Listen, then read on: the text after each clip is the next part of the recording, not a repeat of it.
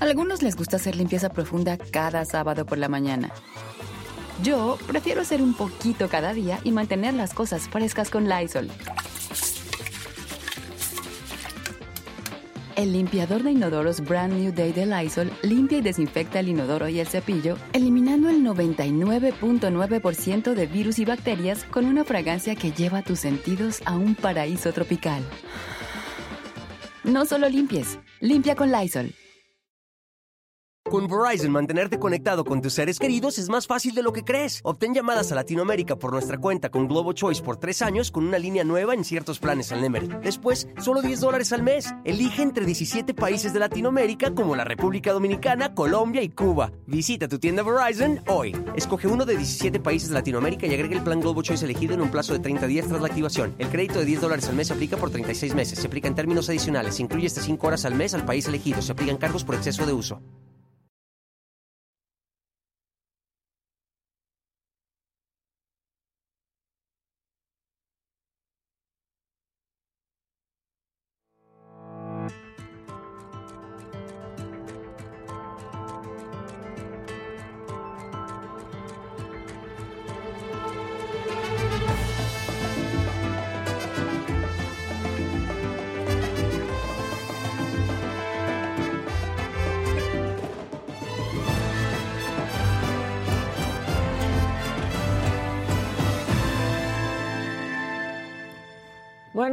Días a todos, ya es lunes 18 de julio. ¿Ya se sienten las vacaciones? Pero de mis compañeros que no llegan a tiempo, ¿no? Pásale, Casarín, vente. Vente, no te fijes, no, no se fijen. Este, pónganle su micro que ahorita, ahorita se lo ponen. Buenos días a todos los que ya están conectados, los que ya nos están viendo. Hubo un fin de semana un poco, un poco movidito porque se nos casó J-Lo. O sea, el viernes nos fuimos con lo de Caro Quintero, con lo que sucedió con el helicóptero eh, también de la Marina, pero el fin de semana, ¿ya está Jimmy conectado? Ya casi, también miren, ya casi está Jimmy conectado. Casarín no puede, yo se lo paso, mira, yo se lo paso. Casarín no puede hablar porque no trae el micrófono.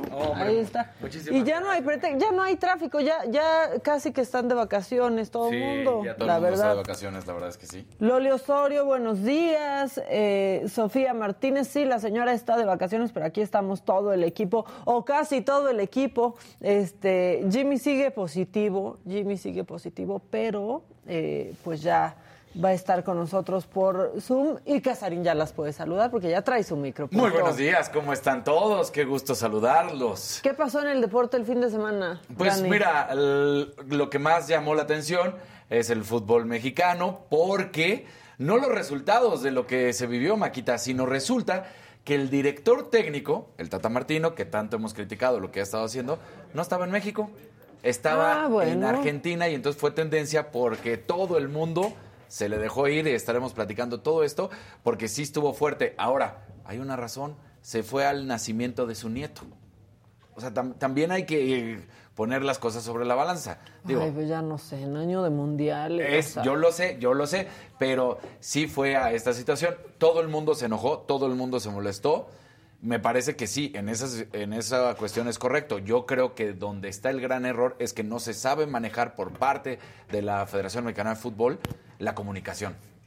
Entonces, porque después, ya que se había hecho todo este problema, te salen alrededor de las 8 de la noche de ayer con posts en, en Twitter diciendo, no, vean cómo todo su equipo estaba en un partido o estaba en otro partido. Entonces te ponen, la- te ponen todas las fotos de todos sus ayudantes y de todos los que integran Haciendo el cuerpo trabajo técnico de visoría. haciendo trabajo de visoría en los diferentes partidos del fútbol mexicano. Pero desde antes se tendría que comunicar. ¿Qué es lo que sucede? Dices, bueno, pues sí, fue el nacimiento de su... Mira, ahí están las fotos de sus ayudantes. Ajá.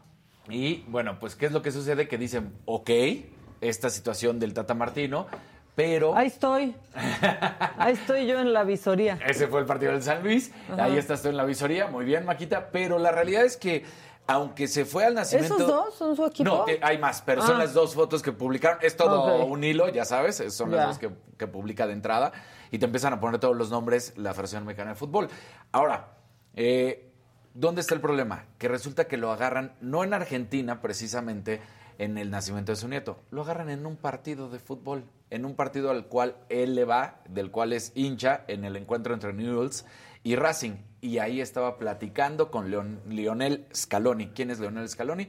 El director técnico. O sea, no estaba en el de la selección bautizando argentina. al niño. Exacto. Entonces, todo, él, esta es la foto que enardece a todo el gremio futbolístico porque dicen, el, el de pants rojos es el Tata Martino, el de pants grises es Lionel Scaloni, el director técnico de la selección argentina. Que él sí está en Argentina viendo a sus jugadores. Ah, Entonces, bueno, pues todo el mundo empieza a molestarse porque dicen, a se ver, dio una escapadita. ¿ok? se dio una escapadita, se fue a ver, y más cuando en lo que sí molesta mucho es que en el último año, para ser en específico, podríamos irnos a los últimos dos, pero vamos a, a ser muy claros, del último año no sale de sus 22 llamados, no le cambia. Puede ser que haya mejores jugadores en un mejor momento, ya sea que estén en el, en el mismo fútbol mexicano, o que estén en Estados Unidos o que estén en Europa, pero él tiene a su base y de ahí no sale. Y el problema es que dijeras, bueno, pues ok, hay, hay directores técnicos que se comprometen con un jugador y no de un compromiso como tal, sino de este es el que yo quiero para mí y listo y no le mueven.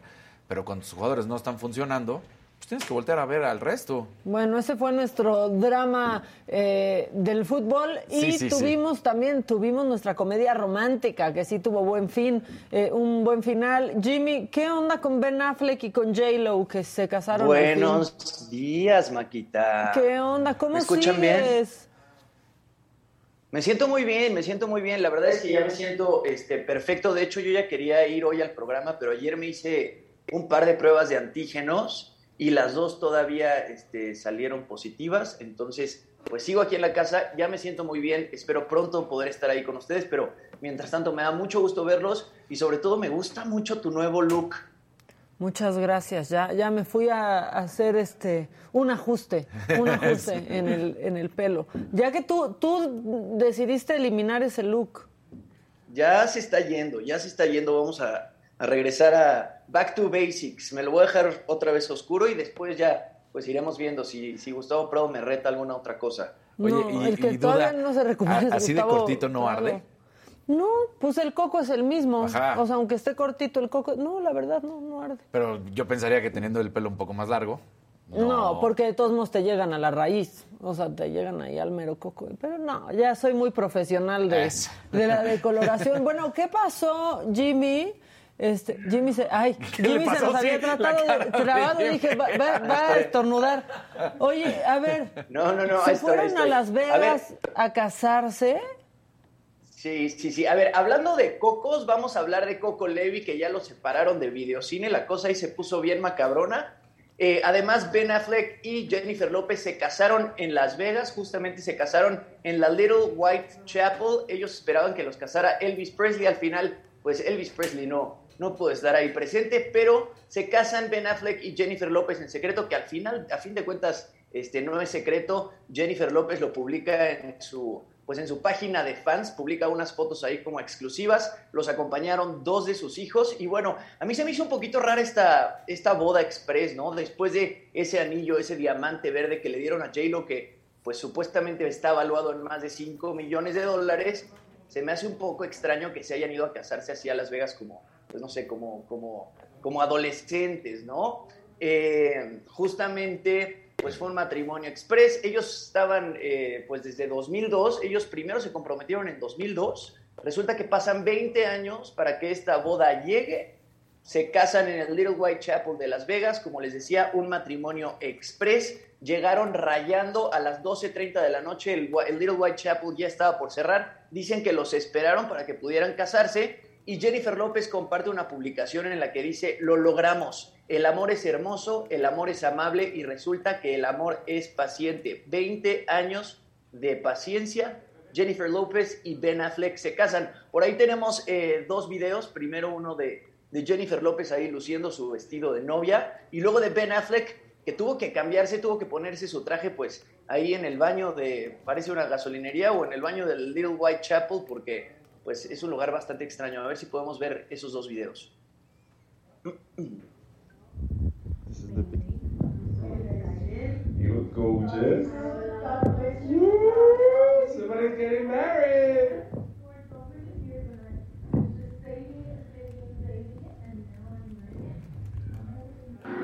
And this was my wedding changing area. Ay, justo a mí Bueno. me hace todo el sentido que se casen así. Sí, claro. O sea, como que ya anduvieron, regresaron, sí, sí. ya están más allá del bien y del mal, pues van y se casan Exacto. rápido, ¿no? ¿Y hubo invitados, Jimmy, o solo ellos dos? No, pues ellos dos y eh, estaban dos de sus hijos. Estaba eh, la hija o el, el hija de, de, Jennifer. López. Ajá. Le hija, exactamente, Jennifer López. Y estaba el hijo de Ben Affleck. Después comparten una foto, los dos están en un coche descapotable. Y bueno, ellos fueron como los únicos indicado- eh, invitados. Y ahora que lo dices así, Maquita, creo que sí, puedes tener razón. Ya después de pues, tanto alboroto y después de tantas relaciones que ha tenido Jennifer López y después de que Ben Affleck pues también se divorció de, de Jennifer Garner, igual y sí hace sentido que se hayan ido a casar como dos adolescentes a Las Vegas ya sin tanta presión y sin tanta eh, parafernalia. Pues sí, la sí, verdad. ya, es que la verdad, es justo eso, una historia de tantas vueltas. Y al otro día publicó J-Lo una foto, ¿no? En, en la cama ahí muy sonriente, que decía algo como de, when you know, you know, o sea, ¿no? If you know, you know, o sea, si sabes, sabes, algo así. Ahora, eso- esos mensajitos sí, luego sí duelen, muy- ¿no? Porque los ex maridos dirán, ah, o sea, conmigo nunca fue realmente true love, era con Ben Affleck, ¿no? Pues sí, ya todos lo sabemos, solo fue con Ben Affleck el verdadero amor. Solo fue con Ben Affleck y desde 2002. O sea, imagínense 20 años para que se concrete una relación. Este, pues es una locura. Yo creo que A-Rod se ha de estar ahí, pues, retorciendo y pues los, todos, ¿no? Mark Anthony, todos los ex de, de- de Jennifer López, pues han de estar diciendo, pinche Ben Affleck. eh, terminó con Ben Affleck a fin de cuentas. Y sí, esa foto que comparte después en la cama con el celular, así como, pues se ve muy contenta, ¿no? Eh, y y súper despreocupada y sin maquillaje y como que se me hace que Y pasaron una, súper bien se ve. una muy buena noche de boda. Sí, se ve súper guapa. Y, y- y con su vestido también se ve este, espectacular. Y digo, Ben Affleck también. Ahora, lo, que, lo que arde es que haya sido con un ex, ¿no? Eso es lo que, o Exactamente. sea, como Sí, no, no es como con otro novio. O sea, imagínate, eh, eh, a A-Rod que le haya dicho, no, hombre, yo ya superé a Ben Affleck, me vale, no Claro. sé qué, y de pronto, ¡pum! Porque esa es la parte, ¿no? Dices así como, si eres el exnovio, ah, pero entonces el pasado sí es, o sea, no existe, realmente Ajá. sí, es presente. Sí, eso sí estuvo gacho. Y además, además con A-Rod este, estaba comprometida. Que bueno, Sí. ahí, ahí fue A-Rod el que la Entonces- regó, ¿no? El que la cagó. Fue el que le puso el cuerno, ¿no? Tengo, ¿no, ¿no fue así? No ¿O- me sé muy bien la Yo- historia, pero está bien. ¿Sabes? Pues es que sé. según yo, según yo, A-Rod no le puso el cuerno, nada más de repente este, Jennifer López y Ben Affleck tuvieron algún acercamiento y pues revivió esa llama del amor, ¿no? Y, y, pues dejaron a A-Rod eh, comprometido y alborotado y él también le había dado un anillo a Jennifer López, este, pues de muchísimos millones de dólares. Ella es una coleccionista de, de anillos caros. Sí, no, bueno, cómo no. Sí, pues sí, y que ni los devuelva. Bueno, ¿qué más? Lo de videocine. A ver, lo de videocine, Se Ahí te tardaron, va. se tardaron muchísimo. La neta se tardaron. A ver, fue el viernes por la tarde cuando se anuncia que Videocine despide al señor Coco Levi, no esto después de haber trabajado con la empresa durante varios años por las distintas acusaciones de acuso y abuso en su contra. El 14 de julio, más de 500 actrices, maquillistas, directoras, productoras, fotógrafas y sonidistas, incluyendo a Islín Derbez, Fernanda Castillo y Carla Souza, firmaron esta carta que aparece en pantalla para, bueno, pi- pidiéndole a Videocine romper el pacto.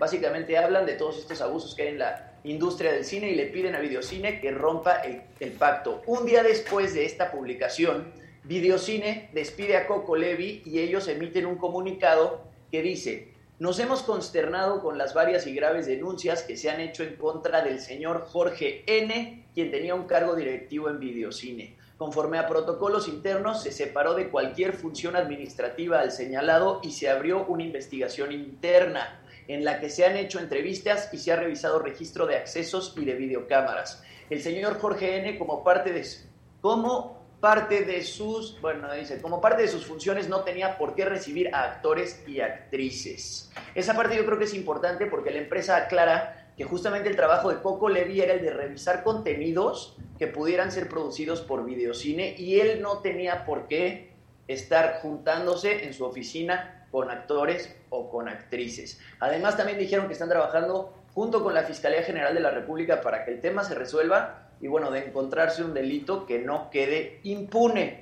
Esto sucedió el viernes, Maquita. El viernes separan a Coco Levi de Videocine y tiempo después Coco Levi contesta. Y lo peor es que contesta mal, este, contesta pues no aceptando las cosas que hizo. Así que vamos a ver qué fue lo que dijo Coco Levi. Coco Levi. Insisto, nunca he abusado ni agredido a nadie físicamente. Pero en las últimas semanas he tenido tiempo para reflexionar, porque quiero entender, sinceramente, qué hice mal y cómo. Escuché, por ejemplo, cómo una persona se sintió engañada y abusada porque le invité a una fiesta en la que no se sintió cómoda. Una más me ha visitado de manera regular por casi seis años y con quien tampoco he tenido ningún contacto físico. Dijo que las declaraciones de las demás chicas le habían abierto los ojos y que se sentía frustrada y decepcionada. A ellas y a muchas otras les di consejos de cómo conducirse en la industria, donde la competencia es feroz. Muchos papeles privilegian la belleza y ciertos estándares estéticos. En ese contexto, nunca pensé que mis palabras sobre verse guapas y explotar su sensualidad podían ofenderlas. Me doy cuenta que mis dichos pudieron ser considerados como violentos. Con el corazón en la mano, les pido una disculpa a todas las mujeres que ofendí e incomodé con mis palabras. Mi intención era apoyarlas. Pienso en mis hijas. Quiero que vuelvan a estar orgullosas de su padre. Quiero fomentar y propiciar que todo espacio laboral sea seguro y libre de violencia hacia las mujeres. Esa será de ahora en adelante mi causa. Recuperar el respeto de mis hijas y promover un cambio cultural en favor de la integridad física y mental de las mujeres, hombres y de manera totalmente incluyente. ¿Alguien Ay, le cree algo de lo que dijo? Pues mira, más allá de creerle o no, este parece ridículo, ¿no? Ahora, el, el comunicado de Videocine también está un poco mal. Aceptan que alguien que trabajaba para él, para, para Videocine, para ellos, perdón, estaba pues haciendo cosas que no le competían. Exacto. Recibiendo talento. Nadie se dio cuenta que este señor recibía. Exacto. Si me fue en seis mujeres meses, en su oficina pero cuando no le tocaba. Bueno, ahora, y, y es lo que dice él- Casarín dur- durante años. Evidentemente había un modus operandi. Claro. Evidentemente la gente sabía qué era lo que pasaba con Coco Levi y que Coco Levi salga este pues a hablar de esta forma, ¿no? A través de un video, igual que como lo hizo este pues su novia leyendo un prompter, se siente este, Actuando, ¿no? Te voy a decir, actuado, te voy a decir sí. otra cosa. Él mismo, dentro de su video, cae en contradicciones. Porque lo primero que dice es, yo no hice nada. Y luego termina diciendo, les ofrezco una disculpa por lo que hice. Ah, güey, entonces eres o no culpable, porque en tu mismo video arrancas diciendo que no eres culpable de absolutamente nada, y más adelante dices, a partir de ahora voy a cambiar mi conducta, y a las que ofendí, y al- entonces sí lo hiciste, pues lo estás diciendo. Aparte lo importante aquí, este, creo yo, no sé tú, Maquita, es, es pues ya justamente romper con estos pues, con estas actitudes, ¿no? De diferentes productores o directores, que era el modus operandi este, de todos durante muchísimos años. O sea, Sí, creen eh, que pueden no- hablar de tu cuerpo, de tu físico, simplemente por la industria a la que te quieres dedicar. Que eso también Exacto. está mal.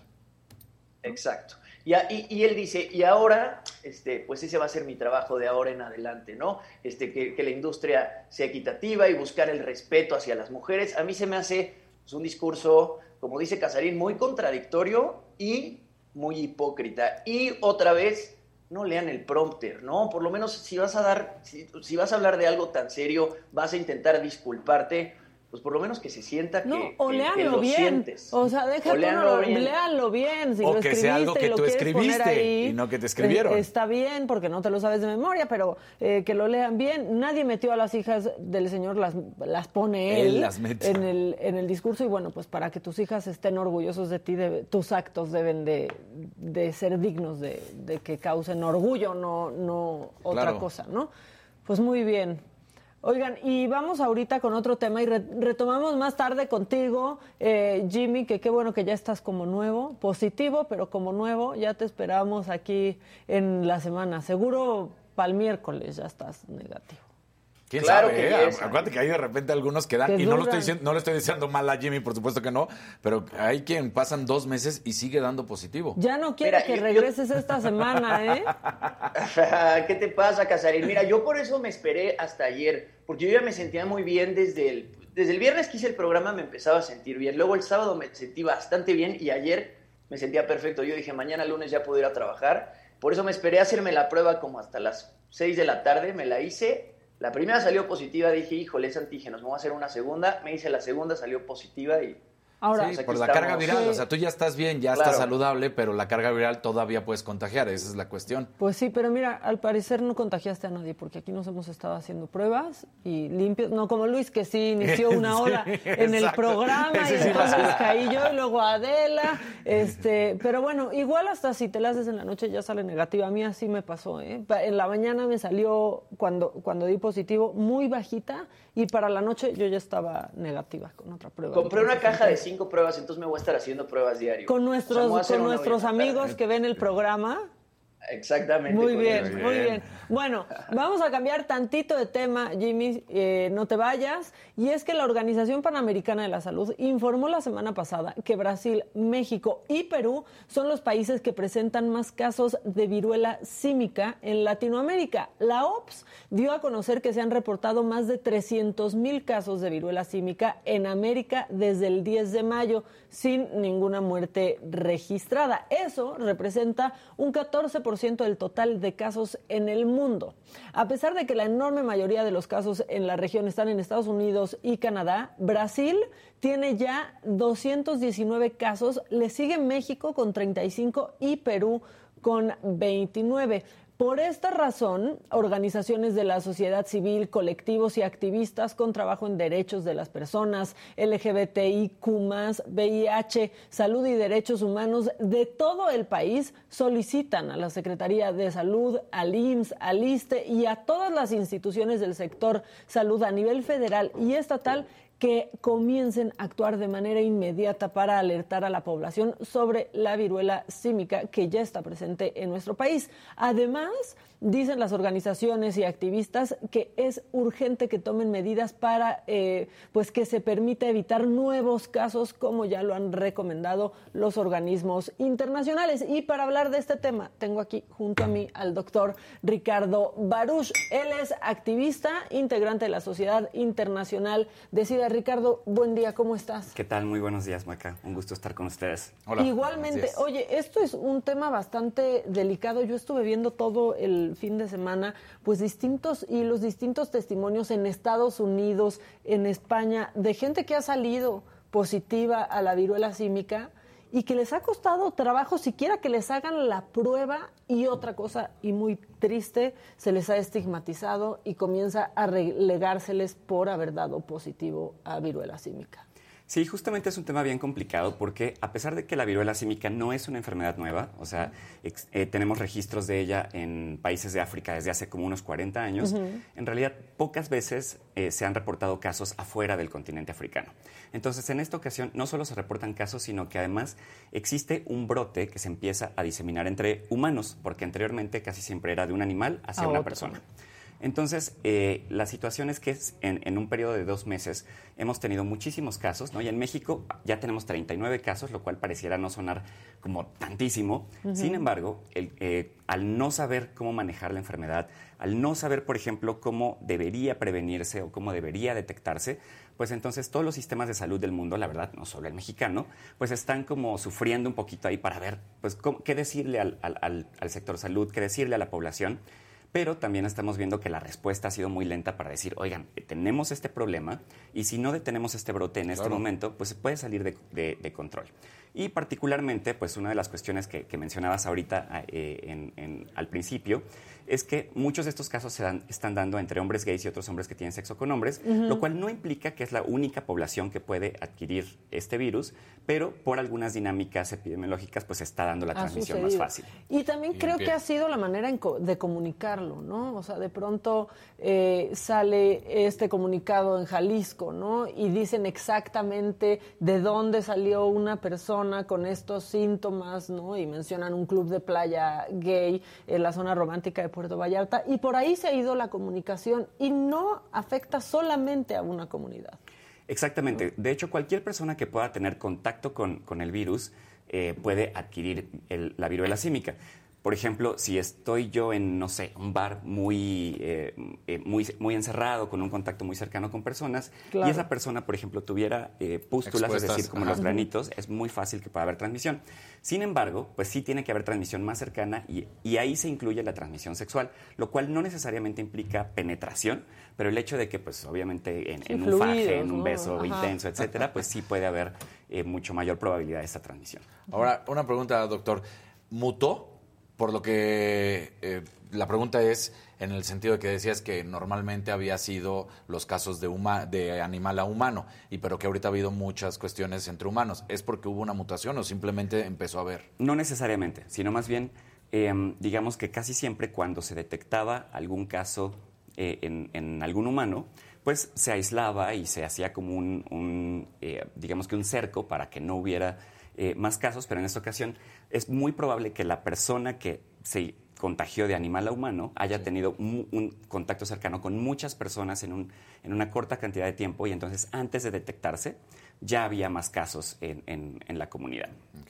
Y no, no suena ilógico esto cuando la verdad la detección ha fallado, ¿no? O sea, yo hoy lo, lo que veía también de esta chava que primero fue eh, con el doctor. El doctor la mandó con el dermatólogo. El dermatólogo le mandó una crema. O sea, se van perdiendo, se van perdiendo eficacia, días. claro. Vuelve con el doctor y dice, no se me está quitando. Dice, pues no sé qué puede hacer, pero quizás llama a la CDC, ¿no? Que son los encargados de dar seguimiento. La CDC le dice, ve con tu médico privado. O sea, la trajeron más de una semana hasta que ella le dijo a un doctor, ¿no podría ser viruela símica? Claro, ese es uno de los problemas, porque como es una enfermedad nueva, pues para muchos médicos y personal de salud No está. en la cabeza que pueda hacer. Entonces, por ejemplo, esa es una de las razones por las cuales pues el, el- el mensaje de Secretaría de Salud y de cualquier eh, autoridad sanitaria en el mundo debería ser alertemos que hay esta situación nueva y pues que cuando veas algo sospechoso, inmediatamente notifícalo, porque eso también permite que a la persona le digas, enciérrate en tu casa 40 días y eh, para que no pueda haber ma- eh, mayor transmisión y que además pues se- se- la persona sepa que tiene, ¿no? Porque yo también he conocido casos en México donde, por ejemplo, un dermatólogo vio las pústulas, pero pues como nunca había visto algo así, pensó que era herpes y le, mandó un tratamiento algo, de herpes, claro. lo cual pues tampoco es como de, de culpar a- a- al médico, ¿no? Entonces ahí, o sea, justamente el saber que existe esta posibilidad, pues también nos dice, pues no necesariamente qué tratamiento, porque en realidad no hay tratamiento, Sí, es lo que te iba a preguntar. ¿Cuál es el tratamiento? Es Básicamente se cura paciencia sola. y paliativos, ¿no? Para Exacto. aliviar o sea, por un lado molestias. paliativos para el dolor, que, que además los pacientes han reportado que es sumamente doloroso es, eh, tener estas pústulas. Y por otro lado, eh, por ejemplo, pues medicamentos para bajar la fiebre, Claro. para evitar el dolor, pero en realidad no es como que te va a curar de la viruela. Afortunadamente, no es una enfermedad mortal en la gran mayoría de los casos. De hecho, las pocas personas que llegan a morir 3 al 6%, ¿no? Es lo que se maneja. incluso menos, pero sobre todo en África y sobre todo en personas que tienen alguna otra enfermedad, ¿no? Entonces, por ejemplo, si Una tú comorbilidad. una comorbilidad importante, ¿no? Entonces, eh, prácticamente en ninguna parte del mundo en, en este nuevo brote se han registrado muertes, justamente por eso, ¿no? O sea, porque pues, se atienden a tiempo, se detecta a tiempo. Eh, Ahora, para nuestro país, el paciente cero es este individuo que estuvo en Puerto Vallarta o hay otro, porque ya se habla de que son siete estados, ¿no? Y más de 35 contagiados. ¿Este es el paciente cero o hay otro? No necesariamente, porque por ejemplo aquí en Ciudad de México eh, ha habido casos también de personas que han reportado tener contacto eh, con personas del extranjero, ¿no? Entonces es potencial, potencialmente no todas, no todos los contagios vinieron por esta persona de Jalisco, ¿no? Y entonces ahí es donde Claro. también tenemos que tener mucho cuidado porque no es como dec- decir, ah, pues yo no vivo en alguno de los siete estados, no me va a No pasar tengo nada. bronca. Porque pues obviamente las redes de eh, contacto, de viajes, pues ahora que, sobre todo que ya se levantaron muchas restricciones por el COVID-19, pues ya volvieron a ser normales. Bueno. la gente está saliendo de vacaciones, Claro. está viajando por Sí. trabajo. Y entonces, pues obviamente, eh, esto tampoco significa que nos vamos a asustar y, y no me voy a acercar a, a nadie, ¿no? Eh, sin embargo, pues sí tengo que estar eh, pendiente y, por ejemplo, si veo a, a alguien que potencialmente tenga alguna cosa rara en la piel, o sea, pues sí decirle, oye, ¿sabes qué es eso? ¿Todo ¿Ya te fuiste a checar? ¿Todo bien? Porque, eh, pues sí puede ser potencialmente peligroso. Sí, es lo, es lo que te iba a decir. O sea, si no hemos aprendido nada después de más de dos años de estar en esta, en esta situación, ¿no? Sabemos Claro. cómo, cómo se propaga un virus, ¿no? O sea, tenemos que, pues, que tener la conciencia de ello. En la Ciudad de México, ¿qué está pasando? Eh, Baruch, porque sí, la, la verdad es que, pues, es un foco rojo la Ciudad de México, ¿no? Sí, de hecho, más de la mitad de los casos reportados Sí. están aquí en la ciudad. Y eh, bueno, afortunadamente aquí en la ciudad tenemos la clínica especializada Condesa, que para quien no la, no la conozcan, pues es una clínica especializada en VIH, infecciones de transmisión sexual. Y como bien mencionaba, si esto no es exclusivamente transmisión sexual, pues en Condesa tienen algunos infectólogos súper buenos, ¿no? Y que además saben tratar a las personas pues sin estigma, ¿no? Porque ha pasado también que de repente llega un paciente a otro hospital y las enfermeras no lo quieren tocar, los médicos quieren como llevarlo inmediatamente al cuarto de aislamiento, ¿no? sí. Y pues tampoco es eh, pues, benéfico como caer en ese punto, porque entonces si yo detecto que, eh, algo y sé que los están tratando así, pues yo no voy a No querer ir a al hospital a que me, tra- a que Parecería- me Se contagian más fácil de COVID y ya no les importa, ¿no? Por ejemplo, e- esa es, es la verdad. Se está viviendo como la estigmatización como en un principio pasaba con el Justo COVID, ¿no? Y con quien lo y con el- trataba. y con el VIH además, Sí, o sea, porque también. además era una cosa como de pareciera que esto es de gays, entre comillas, y entonces pues te voy a este te voy a aislar, no te voy ni siquiera a, a Que revisar. no se aprendió nada, ¿no? Volvemos al mismo momento en el que es una enfermedad de homosexuales. Y ahí es donde empezó todo y entonces es un homosexual el que viene a contagiar a las demás personas. O sea, Exactamente. Un, un criterio idiota, ¿no? Sí, y entonces ahí es donde pues también es muy importante que el personal de salud sepa que pues con que uses tus guantes, o sea, ahora sí que como con COVID, o sea, te pones tus guantes, te pones tu mascarilla, o sea, tienes cuidado en el, en y el tienes manejo, menos la revisión. probabilidad de contagiarte, Sí, incluso. ¿no? Este, y bueno, sí, eso pasaba con el VIH, pero pues también hay personas heterosexuales que resultaban, ¿no? Contagiadas. Y no, ninguna enfermedad es nada más de una, de una comunidad. Eh, ¿Qué está pasando ahora que mencionas también el, el VIH con los medicamentos? Eh, Ricardo, ¿cómo va todo eso? Pues mira, afortunadamente ya se ha regularizado más o menos el tema de- del abasto de los medicamentos que como probablemente hayan escuchado en los últimos dos años ha habido un montón de problemas relacionados con esto eh, a raíz de que cambian los mecanismos de compra de, en, en el sector salud, ¿no? Entonces a veces compraban tarde o compraban mal o compraban los que no eran o los compraban y no los distribuían o los distribuían pero no en todo el país. Entonces... O hasta caducos a veces, ¿no? Exacto, o a punto de caducar. Y esto me parece que en gran parte se ha regularizado, pues sí, por la presión que han hecho las organizaciones de la sociedad civil, los activistas, pero lo que sí seguimos escuchando es que hay desabasto de medicamentos en otros temas, ¿no? Entonces, como los que más hacen ruido son los de VIH, como que pues ya Ya. se apuraron para Porque hacerlo. son muy ruidosos, hacen escándalo, dáselos. ¿no? Exactamente, este, y, pero desafortunadamente pues hay muchas otras comunidades este, que están, que tienen alguna enfermedad, algún padecimiento, y pues no necesariamente son tan vocales, no se quejan en redes, no salen a cerrar calles. Eh, pero bueno, esto eh, tenemos que seguirlo muy de cerca porque pues desafortunadamente no es como que el mecanismo de compra ya quedó y así va a ser, sino que se siguen haciendo experimentos desafortunadamente y entonces pues puede ser que el próximo año volvamos a tenerlo y no podemos permitir que eso siga pasando porque por ejemplo una persona justo que vive con VIH y que no tiene buen acceso a su tratamiento podría estar muy vulnerable a situaciones Sí, como, la viruela esa. del mono o incluso como COVID-19. Sí, bajan todas las defensas, es uno de los momentos más complicados, es lo que sabemos que sucede dentro de los síntomas del VIH y por eso vienen estas complicaciones que se dan en la enfermedad. Exacto, de hecho eh, salieron unas cifras la semana pasada de que eh, en comparación con 2019, o sea, en tan solo tres años, eh, se triplicaron los casos de personas con VIH que llegan con una enfermedad grave a el hospital, lo cual es terrible porque pues... Habiendo, pudo trata- evitar, habiendo ¿no? tratamiento, eso ya no tendría que pasar. Pero lo que sucedió, en parte por la pandemia de COVID, de que los servicios se reconvirtieron, etcétera, pero también por este tema de medicamentos, es que muchas más personas están teniendo complicaciones que ya se podrían evitar.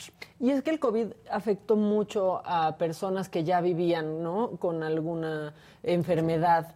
No solo VIH, o sea, se sabe de personas que tenían cáncer que tuvieron que suspender o que cambió el esquema en el que recibían su tratamiento y eso les afectó muchísimo, pues pasó lo mismo con, con personas que viven con VIH. ¿no? Exactamente, también con diabetes y otros Sí, casos. todo, como todas esas enfermedades crónicas, ¿no? Sí, y además otro de los grandes problemas que, que ocurrió durante la pandemia es que pues la gente se dejó de hacer pruebas de detección. ¿no? Claro. En parte porque no había servicios abiertos, en parte porque pues, tenían miedo de salir. Pero entonces este año estamos viendo cómo están subiendo los casos de detección de, de manera importante y pues es necesario que haya suficiente tratamiento para todas estas personas que apenas están detectando porque pues es probable que ya lleven uno o dos años viviendo con el virus y por lo tanto pues si no entran en tratamiento eh, de manera oportuna pues pueden empezar a desarrollar algunos problemas de salud. ¿Y hay alguna preocupación de que también empiecen a haber nuevos casos? Porque hemos tenido especialistas también aquí con Adela, donde han platicado que prácticamente este año, el próximo año, son años de desenfreno, ¿no? Después de haber estado encerrado, que viene la locura total de lo que va a suceder próximamente. ¿Se tiene contemplado que pueda existir también esta alza en casos, nuevos casos? Es muy probable, no necesariamente eh, vinculado con esto, pero también vinculado más bien como a otro tipo de fenómenos que se están dando en el mundo, como el hecho, por ejemplo, de que pues cada vez hay menos personas que están utilizando el condón en sus prácticas sexuales. Hay, por ejemplo, eh, un aumento en el, en- el uso de ciertas drogas que también está provocando que más personas, por ejemplo, usen drogas inyectables o tengan un mayor número de parejas sexuales sin protección. Y esto, pues sí podría desafortunadamente desencadenar eh, más casos. Y por ello, pues es muy importante también que desde el sector público y las organizaciones, el sector privado, pues reforcemos estas estrategias de prevención, porque como que de repente ya se nos olvidó que el VIH existe y en realidad sigue siendo un problema y si no le ponemos un alto ahorita, pues nuevamente pues van a seguir aumentando los casos. Claro. Oye, y he visto también en redes, y ya aprovechando que te tengo aquí, hay un desabasto también importante de testosterona. Y la gente, mucha gente ajena como a estos temas dice, ¿y por qué quieren testosterona? ¿Qué está pasando? ¿Quién se ve afectado? Y pues si ya estás aquí te tengo que hacer la pregunta y también aclararle a la gente que no entiende, porque a veces no es fácil entender para qué necesita alguien testosterona. Claro que sí. Bueno, pues en, en- en nuestro país tenemos un protocolo de atención desde el sector salud a personas LGBTTI y pues dentro de, estas, de- dentro de esta comunidad están las personas trans y particularmente los hombres trans. Eh, y los hombres trans pues son aquellas personas que nacieron con órganos femeninos y ahora se eh, viven como, como hombres. Como. Y por lo tanto, en estos procesos, digamos que de, de transición, eh, pues es necesario el uso de, de hormonas. No, necesar- no necesario. Hay personas que dicen, yo puedo transicionar sin necesidad de ningún, ninguna hormona, ningún procedimiento quirúrgico, pero hay quienes sí lo requieren.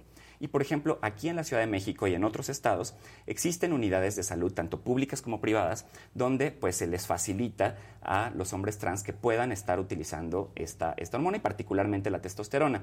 Desafortunadamente, por una cuestión de, de cadena de suministros, de, de- de distribución, Otra vez la el cadena de laboratorio suministro. Sí, no, o sea, la verdad Sí. es que pues también obviamente en todo el mundo ha habido esta situación y este laboratorio alemán eh, pues no ha podido producir suficiente testosterona para la demanda que se tiene ya en el mundo y por lo tanto pues muchas personas trans que están eh, pues que dependen digamos que un poco su, su transición en, en este tipo en el uso de este tipo de hormonas pues no están teniendo acceso ¿no? y entonces por eso representa un problema y una demanda que está haciendo además la comunidad LGBTI para que pues se acelere el proceso de que exista testosterona en México Y es que, aparte, según entiendo, tienes que estar siempre, ¿no? Estás eh, en transición, no puedes dejarlo porque entonces empiezan a, ¿no? Empiezan a bajar tus niveles de testosterona, todo comienza a regresar a, a los niveles que estas personas no quieren, ¿no? Exactamente. Sí, eh, o sea, es muy importante el, el- el seguimiento porque pues muchos cambios físicos, eh, incluso fisiológicos, ocurren gracias a la presencia de testosterona ingerida, ¿no? O sea, obviamente eh, a las personas, muchas personas produ- producen testosterona por sí mismas, este, pero en este caso pues no, no sucede. Sí, bueno, ¿no? hasta las mujeres producimos testosterona, son distintos niveles. Exactamente. Entonces sí, eh, ahí pues hay un llamado muy importante pues tanto al sector privado, pero también para que el sector público se ponga las pilas, ¿no? Y pueda asegurar que exista este tipo de, hormonas en México. De hecho, Porque además también viene un problema, ¿no? Un problema en el cual pues le dan prioridad. cierta, o sea, dependiendo, en vez de fijarse que son personas, son hombres trans que están necesitando regularmente de, de estas hormonas, igual y dicen en el sector salud, bueno, pues como hay desabasto, vamos primero con estos pacientes, vamos después con estos pacientes, vamos después, y entonces como que los ponen al final de la lista y no por la realidad que se vaya necesitando, ¿no? Exactamente, y a veces desafortunadamente, pues todavía por la discriminación, por el estigma hacia nuestras poblaciones, pues muchas veces dicen, ah, pues esto es casi, casi un, eh, un, un capricho, ¿no? Y pues no, no es un capricho, es una forma de eh, vivir tu vida como realmente la, la quieres y pues es un tema además de salud. Eh, y que, por ejemplo, también hay que mencionar sí, que... exacto, es de salud, ¿no? Sí, totalmente. Y aquí en la Ciudad de México, por ejemplo, sí hay una clínica del gobierno de la ciudad que atiende a personas trans y no binarias en distintos procesos de salud, pero en casi ningún otro de los estados del país hay eh, oportunidad para que las personas, por ejemplo, que no tienen recursos para pagar un médico privado, puedan acceder a estos servicios. Entonces también es un llamado para que, pues en realidad, todos los estados del país puedan eh, crear unidades especializadas donde las personas trans, hombres, mujeres, personas no binarias, puedan acceder no solo a hormonas, sino también atención a la salud mental, atención a la salud sexual, entre pues, muchos otros temas específicos. Eso es lo que te iba a decir, que muchas veces desde la Ciudad de México se nos olvida que no es así en el resto del país, ¿no? Y que de pronto sí nos quejamos desde un privilegio, ¿no? Yo pienso que de pronto nos ven desde afuera y dicen, híjole, se están quejando eso, pero aquí tal y tal y tal. Hacer claro y dejar, dejar muy claro cómo se vive en el resto del país, ¿no? Exacto, y lo mismo pasa, por ejemplo, con la clínica Condesa, que ahorita les contaba que, que está teniendo casos de VIH y viruela símica. O sea, en otros estados tienen unas clínicas chiquitas que se llaman capacits, pero que no tienen en lo absoluto la capacidad o el tamaño de atención que tenemos aquí en la clínica Condesa. ¿no? Entonces también ahí es importante saber que, por ejemplo, aquellas personas que puedan estar presentando algún síntoma de viruela del mono, pues puedan acudir a los capacits o a las unidades especializadas. eh, Doctor, justo lo que estás diciendo creo que es muy importante. ¿Cómo saber estos síntomas? ¿No? Porque al final del día, o sea, ahorita Sí, es lo que platicas. preguntan, Ajá. o sea, los síntomas claros. Sí, porque dices, empiezan a sentir estos síntomas, pero ¿cuáles son esos síntomas? Porque además hoy también la psicosis de, tengo dolor de garganta, ah, tienes COVID, no, espérate. o Sí, sea, se nos olvida que nos ha dolido la garganta por años y no ha sido COVID, ¿no? Sí, bueno, lo principal es la aparición de estos granitos que normalmente se ¿Son al, al- al principio se inflan, ajá, se inflan un poquito y después pues te dejan como- te van dejando un cráter. Pero lo importante es que estos granitos, a diferencia de, de otros de otras manifestaciones de otras enfermedades, duelen mucho. Y además, una de las situaciones es que la persona, al empezar a tener granitos visibles, se empieza a sentir mal. ¿no? O sea, a diferencia, por ejemplo, de si yo tuviera herpes o si yo tuviera como algún otro brote, este, alguna dermatitis, pues en realidad me siento bien, solo tengo pues eso. ¿no? Una irritación. Exacto, y acá sí me empiezo a sentir mal. Las personas están empezando a, a- a- tener fiebre de más de 39 grados, empiezan a tener un dolor eh, generalizado en el cuerpo, pero sobre todo en, en- estas pústulas. Y entonces, pues obviamente ahí es muy importante acudir lo más rápido posible pues, a las unidades de salud, sobre todo, pues como los decía, a- en este caso a la Clínica Condesa o a los capacits en el caso de los, de los estados en el interior del país. Y sí decirlo, ¿no? O sea, si tienes la duda y vas con el doctor, pues sí decirlo, o sea, quizás los doctores ya están hasta acá de que llegamos todos paranoicos pensando que tenemos COVID o pensando que tenemos algo que vimos en Google. Pero en este caso, y por lo que he visto en redes de gente que se ha ido sin diagnóstico, porque el doctor no lo tiene en, en la mente, sí decirlo, pudiera hacer esto y que revise, ¿no? Y que se haga una prueba. ¿Es fácil acceder a la prueba? Pues no es súper fácil así como de que ya llegué a la clínica y me la Como hacen hoy como lo una de de COVID, COVID, pero ¿no? sí lo hay. O sea, por ejemplo, si yo llego a una unidad y digo que tengo la sospecha de tener viruela, eh, las autoridades de la Secretaría de Salud pues sí llevan, digamos que al equipo que puede hacer estas, estas pruebas.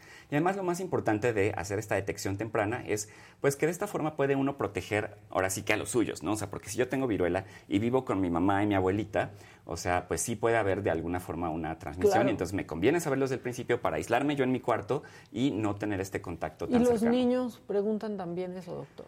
No ha habido eh, casi eh, casos de niños. Casi todas las personas que, que han, eh, que se han detectado con viruela del mono son adultos y de hecho la mayoría de más de 30. Ok. Eh, entonces, eh, pues bueno, como les digo, o sea, en México todavía somos trein- ah, eh, hasta el reporte del viernes pasado 39 casos, así que tampoco es motivo ¿En de alarmarnos en todo el país. ¿Y de esos cuántos en la Ciudad de México? 22. Es bastante.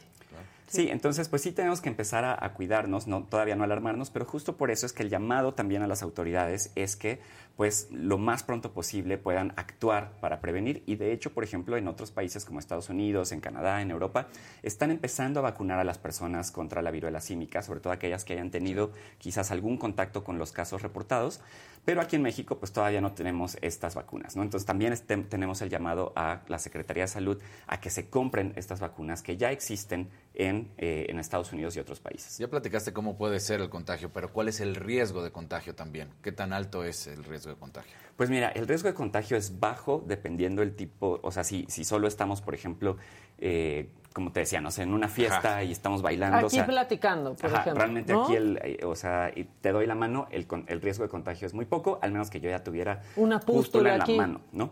Pero entonces por eso es que actualmente la mayor cantidad de casos se están dando por transmisión sexual. Y como bien lo decía, transmisión sexual no solamente diciendo penetración, sino más bien pues ya un contacto de piel pues muy intenso, cercano, sí. ¿no? Entonces, ahí sí hay un riesgo, un riesgo real. Entonces, pues también si tenemos eh, varias parejas sexuales o una pareja sexual, pues tener cuidado de que pues no haya nada raro eh, en la zona genital, eh, en, en- en la zona anal, pues para estar seguros que pues no pudiera haber algún, algún tema, ¿no? Y además, imagínense, o sea, aunque bien no causa la muerte, o sea, sí puede dejar, por ejemplo, cicatrices bastante profundas y difíciles de quitar. Entonces, imagínate que te quedan cicatrices este, significativas en varias partes de tu Sí, cuerpo. porque o sea, sale pues, no por todo el claro. cuerpo, ¿no? Yo vi- en la cara, ¿no? Ojos hinchados, en los párpados. Las manos llenas. al- Sí, sí, sí. Sí, o sea, eh, no es, digamos que para nadie va a ser una cosa sencilla tener esta viruela, aunque eventualmente se te cure y, no vayas a, a morir.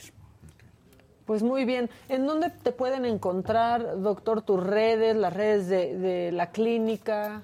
Claro, bueno, a mí me pueden encontrar como arroba baruchdom, D-O-M de Domínguez, en, eh, en redes sociales. En Twitter estoy poniendo todo el tiempo como los últimos anuncios de, eh, pues lo que está, de los anuncios epidemiológicos, las formas de prevención, etcétera. Eh, y bueno, pues si, si quieren, eh, por ejemplo, la clínica Condesa en la Ciudad de México, no me sé las redes, yo no trabajo ahí, pero, o sea, si ponen clínica Condesa CDMX, les va, le- les va a salir. Y pues obviamente también eh, pues seguir los anuncios de la Dirección General de Epidemiología de la Secretaría de Salud, que pues esperamos que muy pronto empiecen también a ser más activos con ese tipo de información. Pues sí se necesita, ¿no? Muchas gracias. Ricardo, gracias por estar acá. Gracias, y ya Maca. saben, síganlo, síganlo, Baruch Dom. ¿Así, Así estás es. en Twitter? Ya está. Vamos, porque hoy es lunes, hoy hay Chairistegui y esto es una probadita de lo que pueden ver a las 8 de la noche. Alfredo, cuéntanos, platícanos, eh, pues qué es lo que sucedió allá con el dirigente nacional del Partido Revolucionario Institucional. Ah, ah, este, este. ah, no sé, pues, pues no fui. ¿Cómo que, cómo que no fuiste, Alfredo? Pero, pero pues a eso te mandamos. ¿Qué sé, patrona? Pero me, me encontré a los del Partido Verde que traían mejor plan y pues la verdad, pues qué, me les pegué. Y sí, pues ya saben cómo soy, pues ¿para qué me invitan? Me da gusto tenerte aquí en el estudio, verte, verte mejor. Eh, veo que estás un poquito inflado. ¿Fue por el COVID? Este. Estás bien bueno, macizo, bueno, Marcelo. Bueno, por los. Tú sabes, por los costos de la vida, ¿verdad, Carmen? Ya, ya, bueno, ya, ya todo hay que echarle doble tortilla. Eh, todo mi pedo es con Alarraqui ese. El problema es él. Y además está panzón, narizón. Y nomás le falta eh, un bigote como el de... Me- eh, me- mejor ya no diga nada, señor presidente. Chicharistegui, mamá. Estás a toda madre, ¿eh? Ay, Chicharistegui, qué mamá. Que ya vaya por Eh, vacunas, perdón, perdón, ¿no? perdón, perdón, perdón. Ah, sí, exactamente. Mucho Vaya gusto, ¿eh? por su vacunada, Andy. Ya córtenle. No mames, que qué bien chinga esta vieja.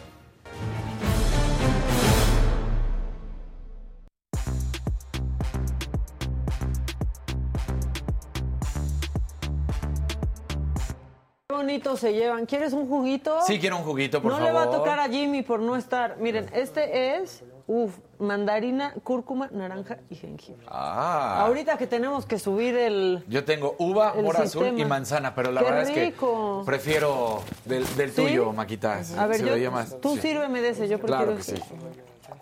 Y que aquí ya nos lo empezamos a, a compartir y entonces ya nos metemos en problemas, que si el contagio.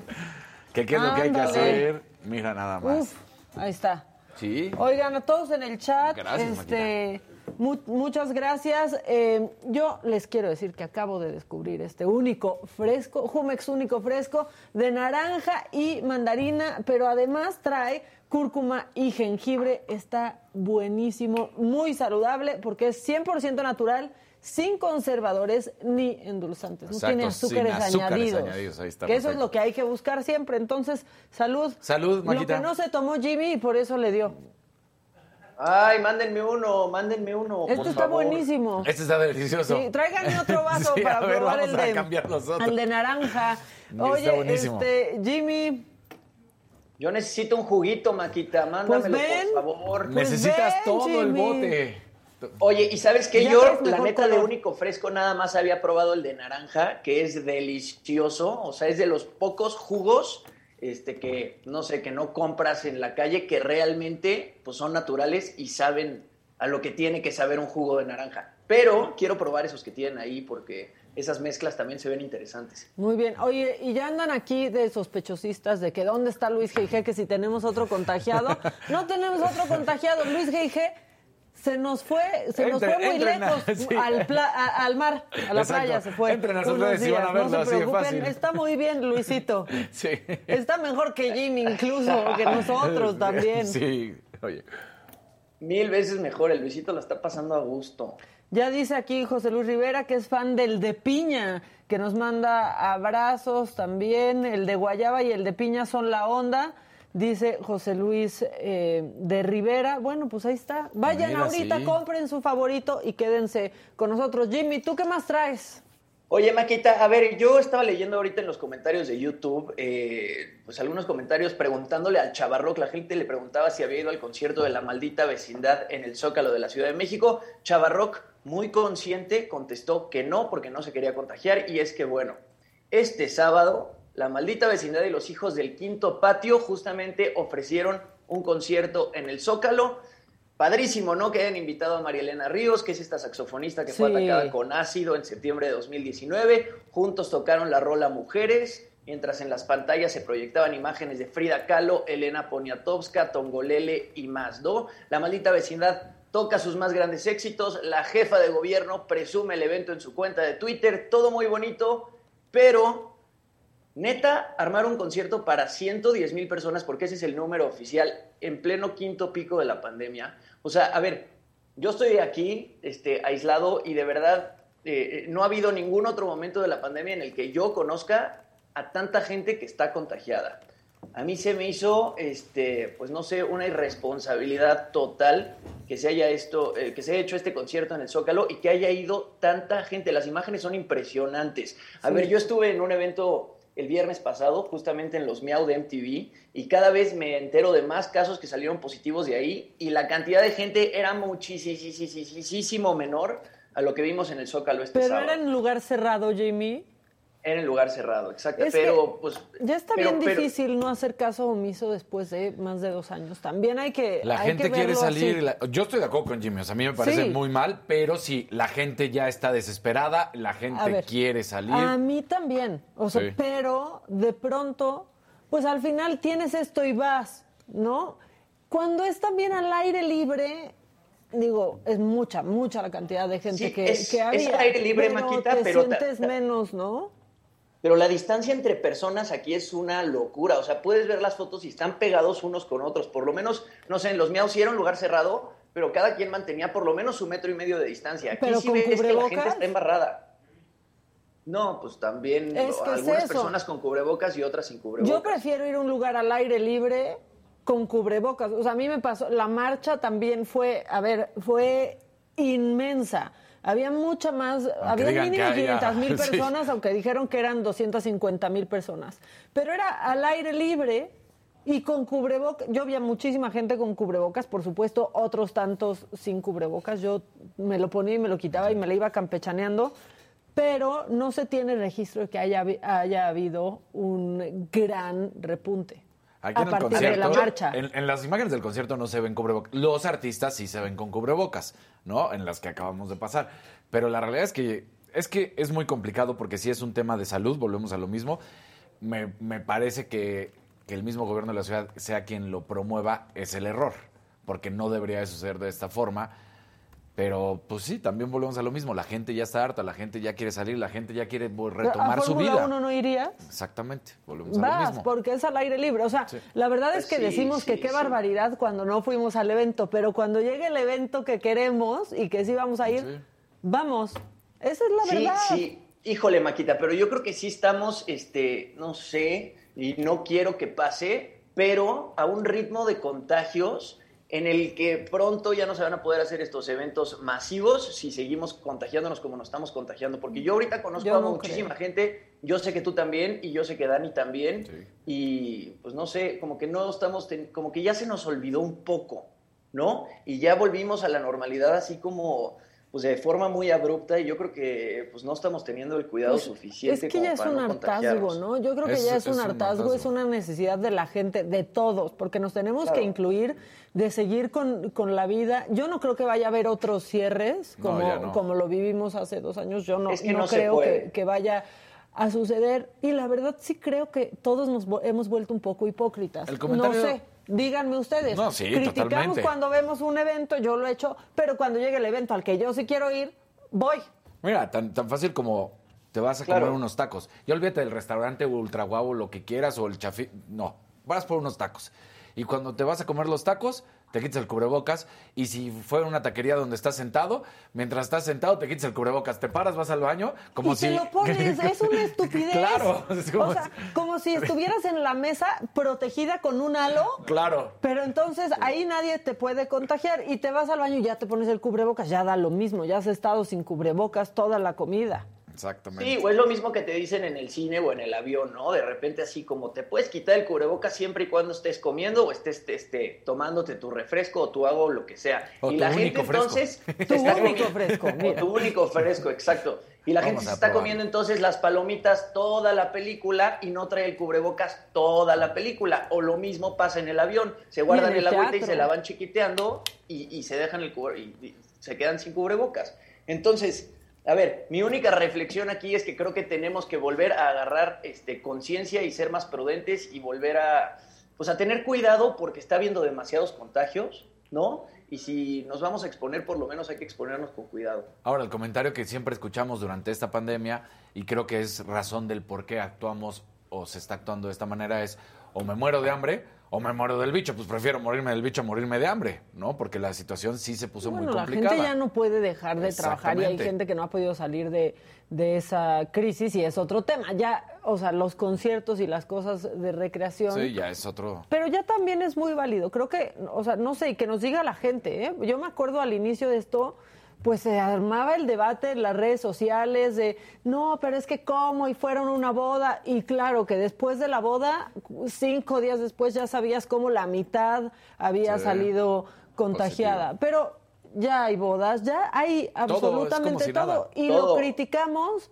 solo cuando no somos nosotros los que fuimos a ese evento. Esa es la neta. Sí. Sí, sí. Y yo creo que hasta ahora ya ni lo criticamos. ¿Te acuerdas en un principio cómo era el escándalo de, Ah, ay, no, bueno. fue una boda para 400 personas y se contagiaron 200 y era así como... Claro. este, Le muy querías cañón. dejar Dijo, de ahorita- hablar a esa persona. Ahorita también la pandemia evidentemente está mucho más controlada, estamos vacunados, también los muertos son muchos menos, ¿no? O sea, ya te da como...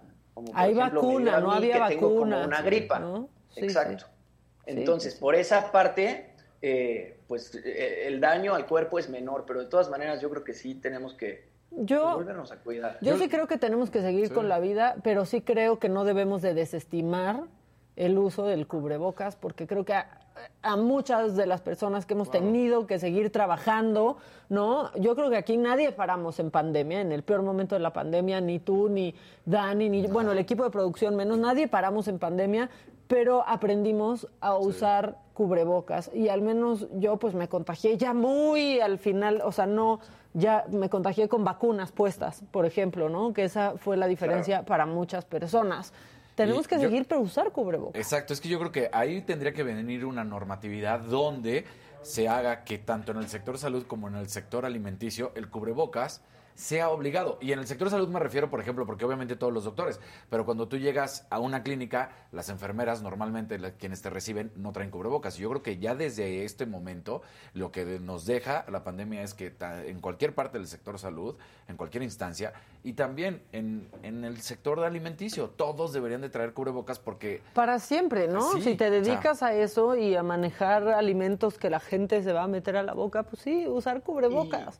Y yo creo que en el caso de los eventos públicos, ahorita Dani lo dijo muy bien, como que ahorita o sea, nos saltan estos eventos públicos que son organizados por el gobierno, ¿no? Y de repente es como, ay, el Zócalo y se llenó de gente y etcétera, pero no volteamos a ver un Vive Latino o no volteamos a ver tanto un Corona Capital, que, que eh, en ese punto Daniel tiene toda la razón. O sea, de pronto le tiramos a lo que está siendo organizado por el gobierno, Claro. pero todos estos eventos privados no, no los volteamos a ver de Se misma politiza y entonces qué inconsciencia la maldita vecindad, pero está bien el Corona Capital. Es lo mismo, es no podemos andar de hipócritas. es el problema. Sí. Claro. Y es lo que vamos a estar viviendo, porque además así va a seguir, porque esta es de las enfermedades que llegó para quedarse en la humanidad. O sea, Pues no- como no la estar- influenza. exactamente, no va a estar ¿No? erradicada. Pues sí. Bueno, ¿qué más, Jimmy? ¿Traes más cosas? Claro que yes. ¿Vieron a, a- a Diego Boneta cantando el fin de semana en un bar en Madrid? Sí, yo lo vi. Oye, todo el mundo está en Madrid. Yo lo vi Sí, porque ¿qué una, amiga subió una historia que estaban en el mismo bar y ahí cantaba. Oye, pues a ver, hay dos partes de esta historia de Diego Boneta. Una es una triste historia porque de repente le sacaron un TikTok en el que pues está cantando horrible. Yo no sé si se le habían pasado un poquito las copas o algo, pero desentona muchísimo. Vamos a ver ese primer video, ese primer video y ahorita les paso la segunda versión que está mucho mejor. And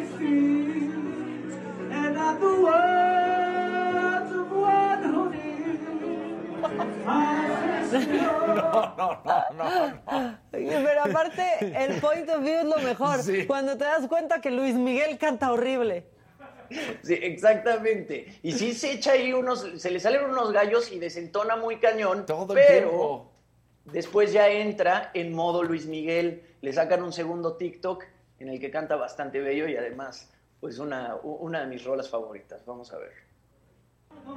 Si contengo mis instintos o jamás te dejo ir. Y es que no sabes lo que tú me haces sentir. Si tú tuvieras un minuto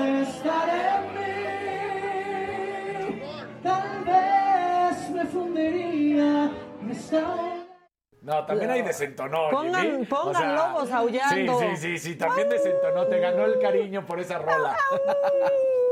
No, No, pero a ver, lo hace mucho mejor en ese segundo video. Yo Pues no sé, a. Luis La- la- Miguel lo hace mejor. Sí.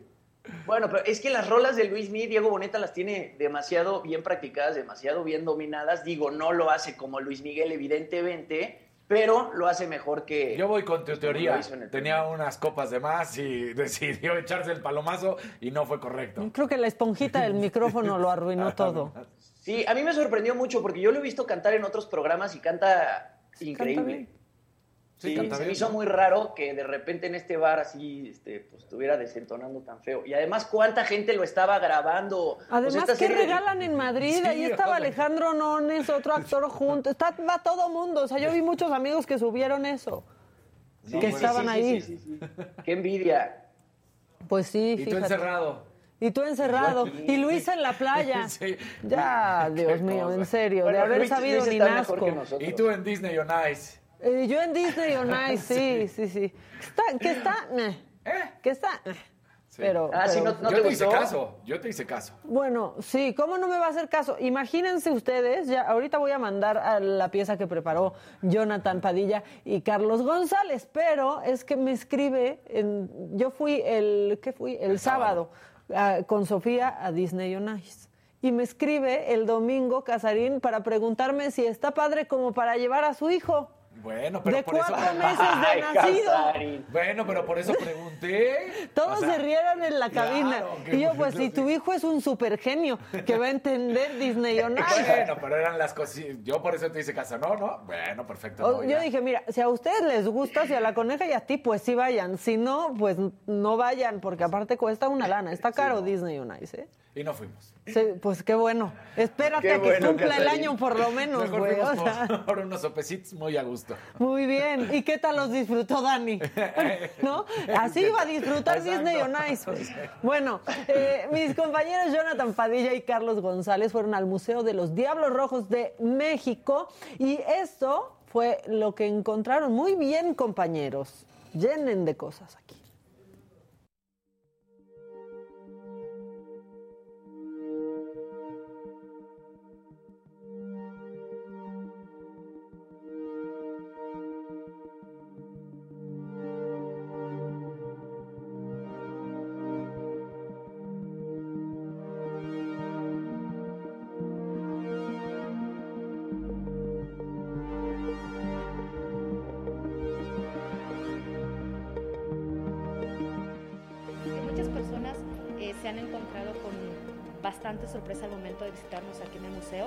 Al conocer esa faceta muy poco conocida del maestro Toledo, de ese amor que siempre le tuvo al béisbol.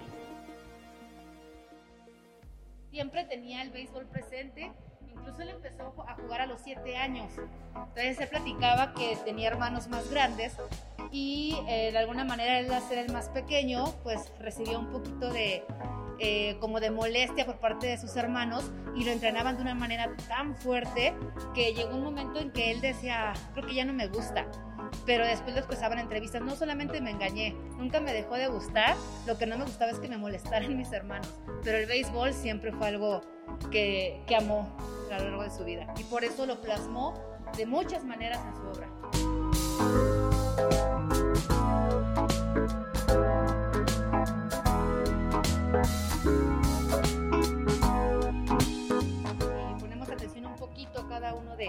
De, estas obras, algo que caracteriza mucho es eso, la forma en la que pudo interpretar el movimiento, a pesar de ser papel, el, el movimiento, ¿no? De la ráfaga de la pelota, aquí en este caso el swing, el propio movimiento de las extremidades, que es algo muy característico en su obra.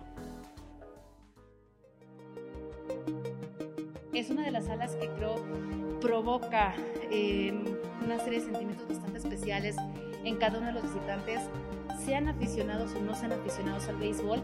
Creo que el simple hecho de ver un arte tan puro, un arte tan nuestro, todo está hecho de barro, creo que es algo muy emotivo, el mejor campo de pelota para vivir. Los beisboleros siempre decimos que el béisbol es como la vida, que es un juego en el que todos los días salimos y no sabemos qué posición nos va a tocar jugar.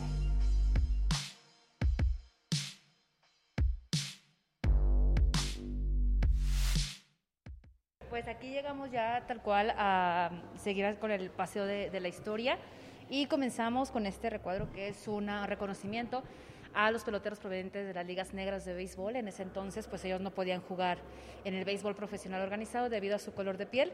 En ese entonces Jackie Robinson no había roto la barra de color y en el video que vimos en la sala anterior se hace mención de que los 40 es considerado la época dorada del béisbol mexicano. Una de las grandes razones fue que todos esos tremendos peloteros vinieron a México a jugar, encontrando aquí un lugar importante y se hace la mención, el recuerdo de algunos. El bat de Héctor Espino, él estuvo alrededor de 17, 18 juegos con los Rojos del México, pero es considerado el mejor bateador de la historia, el famoso Superman de Chihuahua.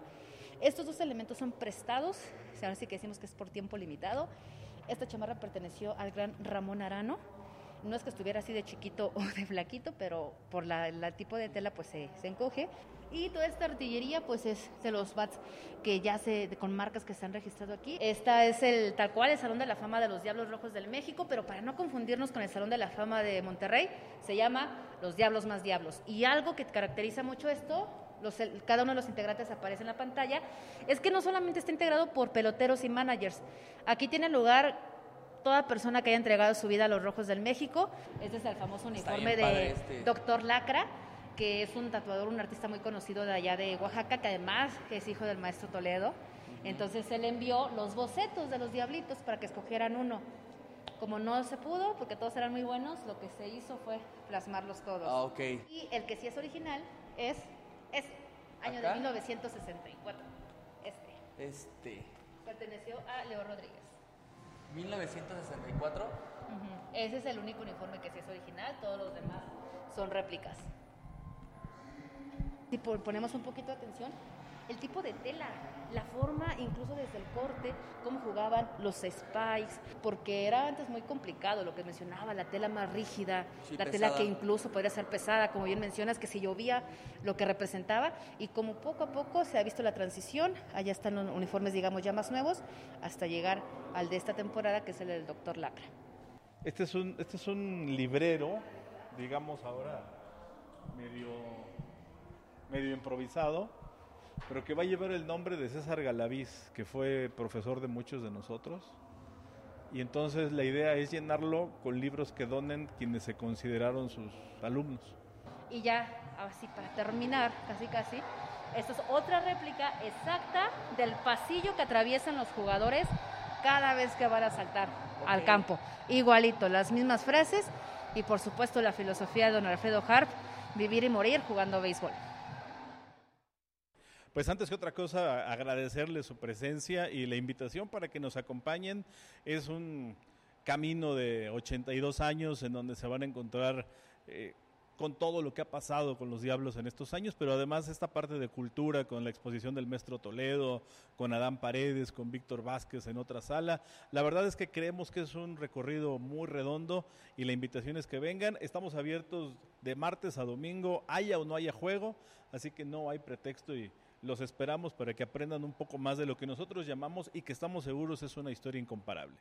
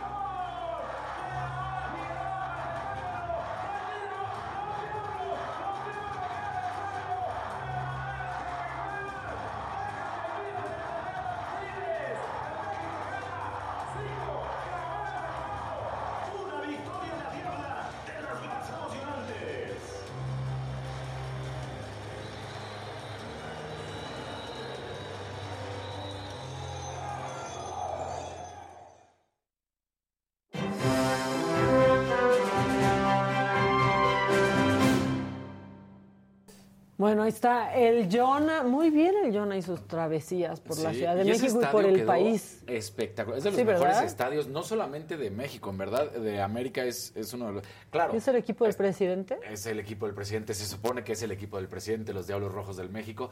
Y, y sí compite. Hay que recordar que, que los Diablos, por ejemplo, son parte de las ligas menores. O sea, las mayores, ya sabemos allá en Estados Unidos, pero hay en este convenio donde se complementa y se tiene una relación en la cual los Diablos, y no nada más los Diablos, sino toda esta liga del béisbol mexicano, es como las ligas menores. O sea, Pues hay una relación bien. con las mayores. Pues ahí está. Oigan, y hace un momento hablábamos justo con el doctor Baruch de cómo, eh, pues mucha gente por la pandemia se ha dejado de hacer revisiones importantísimas o de seguir tratamiento a alguna enfermedad. Y ahora, justamente para hablar de lo importante que es la revisión periódica ginecológica, eh, principalmente en las mujeres jóvenes, está aquí eh, la doctora Eli Guerrero, es ginecóloga del Hospital Ángeles del Pedregal. Doctora, ¿cómo estás? Qué jovencita estás. Gracias, hola, muy bien. Sí, justamente es bien importante mencionarles que la revisión ginecológica en la mujer en toda la eh, etapa de su vida tiene que ser una vez al año. Como mencionabas, ahora por la pandemia muchas mujeres dejaron eso a un lado, entonces llegan a consulta y hace cuánto no te revisabas. Tres años. No, prepandemia, ya te contestan, o sea, prepandemia, ya la respuesta es antes de pandemia. Y no, debe de ser una vez al año. El tipo de revisión va a ir cambiando dependiendo la edad de la paciente. En las mujeres muy jóvenes revisamos cómo están menstruando, si ya tuvieron o no eh, inicio de vida sexual activa, qué método de planificación están usando. En las mujeres en etapa fértil, las que estén deseando un embarazo, verificar que todo vaya bien para que se pueda lograr. En las mujeres en menopausia, pues su mastografía, eh, densitometría, Niveles hormonales, ¿no? niveles hormonales, cómo están los huesos, eh, varias cosas. Pero siempre es bien importante en todas las etapas de la vida hacerlo una vez al año. Independientemente de la edad que tenga la mujer, tiene que acudir a su primera revisión ginecológica, ya sea cuando inició vida sexual activa o si tiene alguna alteración menstrual, ya sea que no ha menstruado y tiene ya 15, 16 años o que ya empezó a menstruar desde antes y no menstrua regularmente, independientemente de que tenga o no relaciones sexuales, tiene que acudir a visitar a un ginecólogo. Que eso pasa muchísimo, ¿no? Hay muchas historias de chavitas que empezaron eh, a menstruar muy chiquitas y de pronto dejaron de, de hacerlo y las mamás son así como de, bueno, ya, ya pasará otra vez, ya va, ¿no? Hay que darle tiempo y mientras tanto, pues puedes sufrir, ¿no? Distintas cosas en tu cuerpo. Un, mon- eh, un montón. Y no te llevan al doctor. No, y eso pasa, y no nada más en las chiquitas, en las grandes. Llegan y, ¿cada cuánto menstruas? Pues dos veces al año. Sí, no, ¿cómo? A ver, no, aquí hay que menstruar mes con mes, independientemente de la edad que tengas o de tus deseos reproductivos o de lo que sea. Hay que tener un ciclo menstrual regular por salud, porque ese desajuste hormonal las puede llevar a muchas consecuencias, eh, tanto físicas como emocionales, como en cuanto a fertilidad, factores de riesgo para otro tipo de, de enfermedades. Entonces, es bien importante y justamente a las mamás es como, no pasa nada, qué mejor. Ay, qué a gusto, hija. Qué Sí, rico que no estás, estás muy chiquita, qué a gusto. ¿No? Sí, y mientras supuesto. tanto, pero entonces granos, pero cambios Acné, corporales. un montón de ¿no? vello facial y cuando llegan llevan a veces hasta dos años sin menstruar y las hormonas vueltas locas. ¿Y por qué no venías? A veces van hasta, en mi caso me toca que la mayoría de las pacientes que veo llegan a ir hasta escondidas. Es que mi mamá, porque aparte las mamás relacionan mucho el... Ya, ya es porque Con ya tienes relaciones Vas, sexuales. mi hija va a ir al ginecólogo ¡Qué porque mal! seguro ya empezó a tener relaciones. Entonces, pues no, o sea, hablan y como puedo ir pero sola y entonces a veces hasta tenemos ahí que hacer, o va la mamá y no la suelta para nada. Y no, también que las mamás sepan que no, no. O Sí, sea, mamás, dejen que entren solas a la- Claro. la consulta. a las o hijas, que vayan ¿no? solas, o si van a estar ahí, que tengan esa abertura de plática de decir, bueno, sí, mi hija ya tuvo relaciones y que adelante. Pero que entiendan que también no es sinónimo el ir al ginecólogo con relaciones sexuales. Hay que ir al ginecólogo por salud. Sí, como vas al otorrino si estás Como mal vas al del- dentista, sí. cada seis meses o cada año una limpieza, este, como cada quien se hace sus check-ups, hay que hacer el check-up ginecológico mínimo una vez al año, dependiendo de lo que cada mujer. Es que se le pone una carga emocional muy fuerte, ¿no? A ir al, al ginecólogo. Las mujeres menos, ¿no? El otro día hablábamos de los hombres y, y la revisión de próstata. Las mujeres todavía menos, pero cuando eres más chavita es muy fuerte, esa es la verdad, porque así te lo hace el entorno. Exacto, por todos los mitos que tienen, porque aparte es te va a doler, ¿no? O sea, te van a tomar un papá Nicolau y va a ser la mamá es la primera que les dice, lo peor del mundo, no, no sabes lo que duele. El pato está helado, hija. El pato, el Sí, pato. sí, sí. Y entonces ya llegan así tensas, unas hasta llorando de, ¿me lo vas a tomar? Sí lo necesito, ¿estás segura? No, a ver, entonces es, es mucho ir como con esos mitos de, de que no, o sea, uno no duele, no es la, a lo mejor, Es la incómodo. sensación, No, no es exactamente. el plan favorito de nadie, o sea, ¿no? Sí, por supuesto, no es como, wow, me toca Eh, mi no revisión tengo nada anual. que hacer. Ay, voy a que me, eche- me hagan el papá Pero es, una- es un momento incómodo, es súper cortito, no nos va a dar mayores beneficios que la incomodidad del momento y nada más.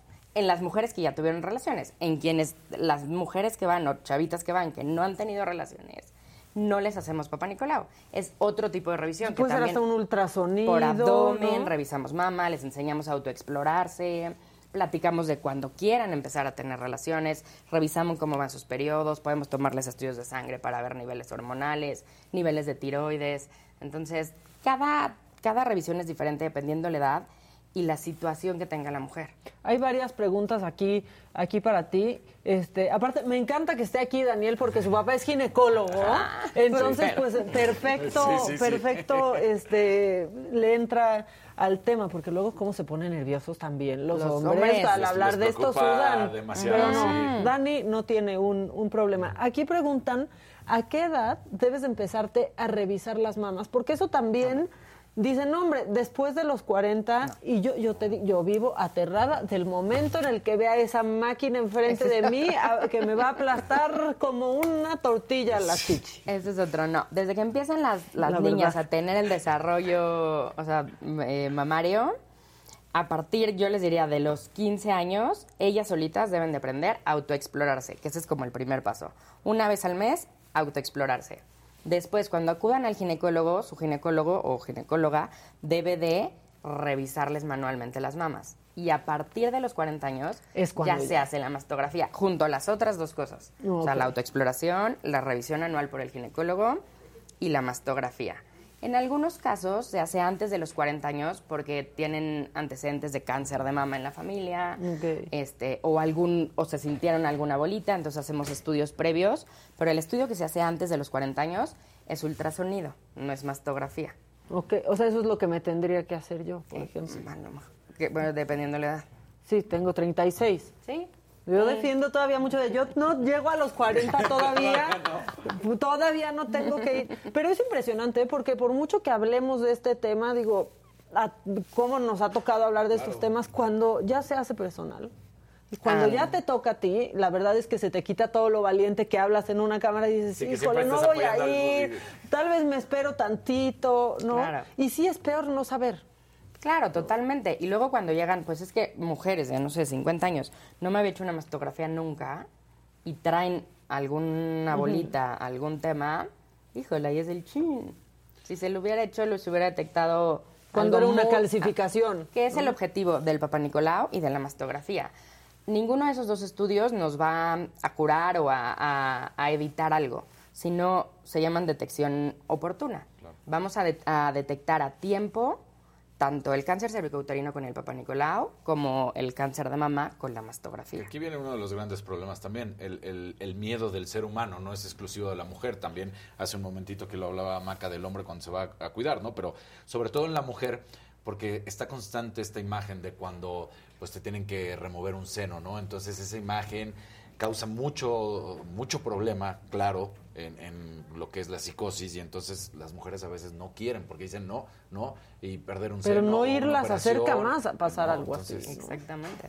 El estar posponiendo esa cita acerca más a llegar a eso, a si yo me hago mi mastografía una vez al año y tengo algún cáncer que esté empezando, pues me van a quitar solamente, se llama hacer una resección local o una cuadrantectomía, un pedacito y me quedo con mi demás glándula mamaria, a no dejarlo avanzar y tener que llegar a una situación de esas. También el miedo del dolor a la mastografía, como ¿no? Sí, decía yo Maca, que digo, me voy a desmayar, me voy a desmayar cuando empiece. Es que, es que también, doctor, a ver, esas máquinas son muy, impor- Sí, muy sí, sí. imponentes y de pronto, o sea, pues son dos cosas de metal así heladas y que pum, ahí se va haciendo chiquito lo que es grande. Bueno, en mi caso ni grande es, pero más chiquito lo chiquito, se ve muy impresionante. Y, y quien tiene poquito dice, me va a doler más. Y quien tiene más Ah, dice, me va a doler muchísimo. ¿Duele más o menos dependiendo del tamaño? Molesta, sí, molesta más teniendo menos. Es que está muy difícil la situación, es que la Porque situación está muy hay difícil. un poco como que jalar para que justamente la Sí, glándula la mamaria piel- entre en el... Sí. Como cuando también tienen implantes. claro. Hay que desplazar el implante para que la imagen capte solamente el tejido mamario y no nada más el implante. La prótesis ahí. La prótesis. Entonces, y también se tienen que hacer con implantes o sin implantes. ¿Ves? Ya aquí están diciendo, es horrible Ahora, el la porcentaje-. Sí, sí es, pero hágansela. El porcentaje en México de la primera revisión ginecológica, ¿qué edad está haciendo? Eh, a partir de los 20, 21 años. O sea que es muy adelantada. Porque eh, en México, el inicio de la vida sexual activa, tristemente, No, es... como a los 14 años. Pero no, mu- tristemente, no van a los 14 años. No, por eso es lo que decíamos, o hasta sea, los sí. 20, 21, imagínate. Es que eso está terrible, ¿no? Porque entonces ni siquiera tienes la claridad de los métodos para, para cuidarte o la conciencia de saber si todo está bien, ¿no? Entonces no se cuidan, empiezan, pues el embara- en, en México hay un gran índice de embarazo en adolescentes y va de la mano, porque pues nunca nadie, por más que a lo mejor en algunas, si no en todas escuelas les digan en una clase, ¿no? Ay, deben de usar un condón, un preservativo, pues no queda de ahí. Pasa y nada más. Nadie más les explica o este método de barrera o existen otros o existen, o sea, puedes hacer diferentes cosas, al igual que las enfermedades de transmisión sexual. O sea, hay chavitas muy chiquitas con un montón ya de Con papiloma, por sexual. ejemplo, ¿no? Que- y que no lo notan o no se dan cuenta hasta que ya es demasiado tarde. Hasta que llegan a una revisión, eh, o tengo una bolita, o mi papá Nicolau salió alterado. ¿Y, y qué, qué pasa ahí? O sea, porque ¿en qué acaba el, el papiloma? ¿No? En- Digo, no por asustar, pero sí puede acabar en El cáncer, papiloma ¿no? es un factor de riesgo del cáncer cervicouterino. Que es gravísimo el Que cáncer es gra- cer- sí, sí. cervicouterino, Entonces, ¿no? antes era de las principal, la principal causa de muerte en mujeres aquí en México. Ahora ya no es el cáncer de mama. Entonces, o sea, se, se- ahí se invirtieron porque sí se hizo como mayor campaña en tanto Ujú. en la vacunación contra el virus del papiloma como la prevención de enfermedades de transmisión sexual como la toma del papá Nicolau. Pero un virus del papiloma, eh, si no se trata a tiempo o y se detecta a tiempo, puede llevar a un cáncer cervicouterino. Ya que mencionas la vacuna del virus de papiloma, también se ha hecho mucha controversia, ¿no? Porque cómo hay mamás que llevan a sus hijas muy jóvenes a, a vacunar. Y yo digo, ¿cómo no? Claro. ¿No? ¿Cuál es tu experiencia con respecto a la vacuna? También, la- aquí en México la vacuna a nivel como gubernamental se pone, bueno, se les ofrece, porque hay mamás que se pueden negar, a los 13 años. Ok. Pero sí se pone en las escuelas, pero solo a las mujeres. Que ahí también hay que Y empezar también a cambiar. debería de ser a los A hombres. los hombres. ¿no? La vacuna del Claro. papiloma se puede poner hombres y mujeres desde los 13 a los 45 años. Hayan tenido o no relaciones sexuales, es mejor cuando no las han tenido, pero aunque ya hayan tenido, se puede poner y aunque ya hayan sido diagnosticadas con un virus del papiloma, o hombres o mujeres, se puede poner la vacuna también. Ok. Entonces yo lo que les digo es como, o sea, muchas mamás llegan y me dicen, "No", un día dijo, a ver, es como ya mi, mi última aportación a mi hija, ¿no? Le pago su esquema de vacunación de virus del papiloma, ya acabamos todo y ya. Y entiéndete tú. Exactamente. Te enseña el caminito y adelante.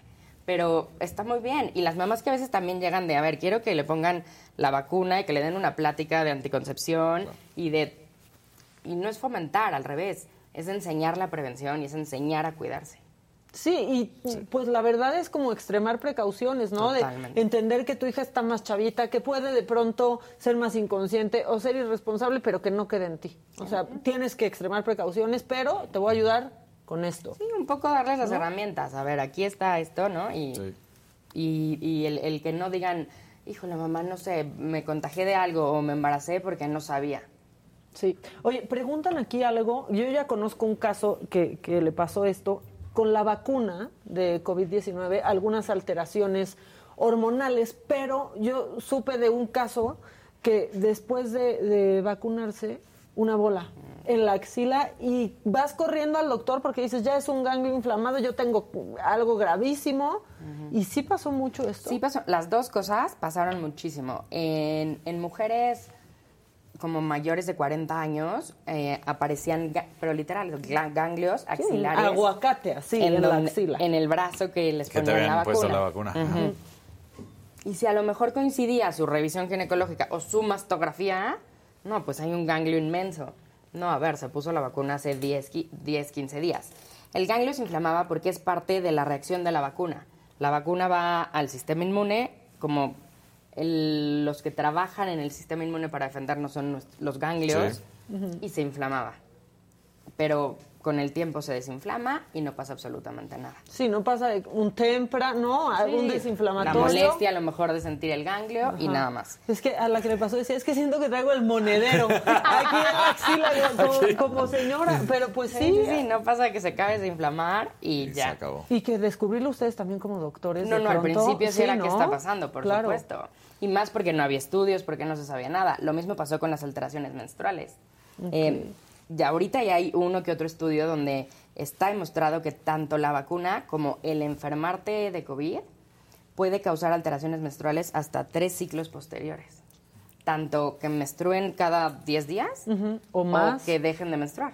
Y la cantidad también, porque eso también La decían cantidad que desde también. que se vacunaron menstruaban muchísimo más. Sí, sí, ahí sí. Y al principio era, a ver, o sea, dejé de menstruar, pues ni lo, ni lo relacionábamos. Ahorita ya, a ver, dejaste de menstruar, ¿te dio COVID? Ah, sí, justo dos días antes. O, o te vacunaste, pero sí hay una gran relación. Al principio se quería que era solo por estrés. Y ahorita estamos hablando, eh, en este caso, de las mujeres que no estaban en gestación, pero también las mujeres que ya estaban embarazadas. Fue todo un show.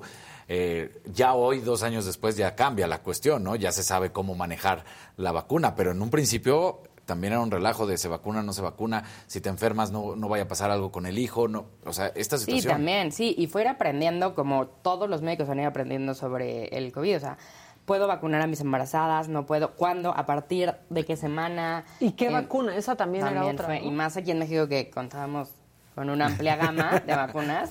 Que era, sí, bueno, yo conozco Sí. muchas mujeres embarazadas que su médico, digo, todo esto fue muy al principio, ahora no sé, tú sabrás mejor, pero le decían, no, pues yo te recomiendo mejor Pfizer. Sí. Y al principio ¿No? solo, porque solo Pfizer era, pues, bueno, sigue siendo la vacuna que va más avanzada en cuanto a estudios. Entonces era la que ya había probado su vacuna en embarazadas.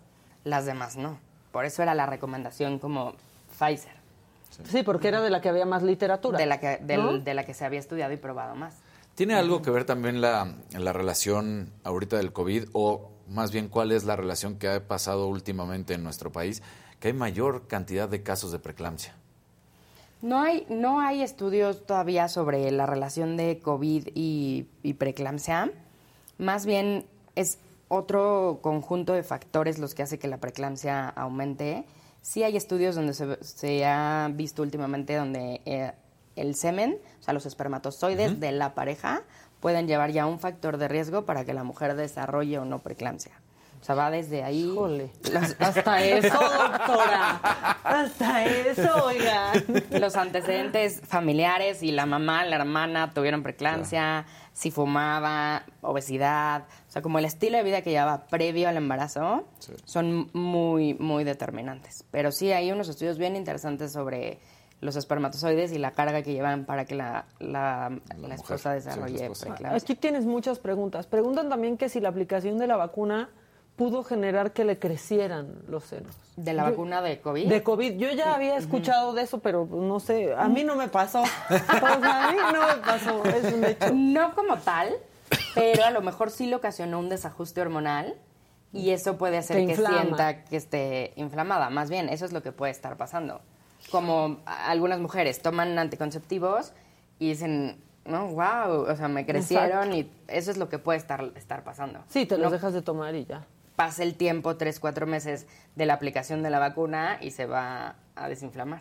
Dice aquí Sa Mala- Malanco, estoy tomando anabólicos y se alteró mi periodo, mi periodo. ¿A qué se debe? Pues sí, se altera. Con, Pues sí, ¿no? justamente. Aquí hay una Los anabólicos persona... incluyen Exacto. testosterona y la testosterona va a alterarles por completo el ciclo menstrual y el periodo.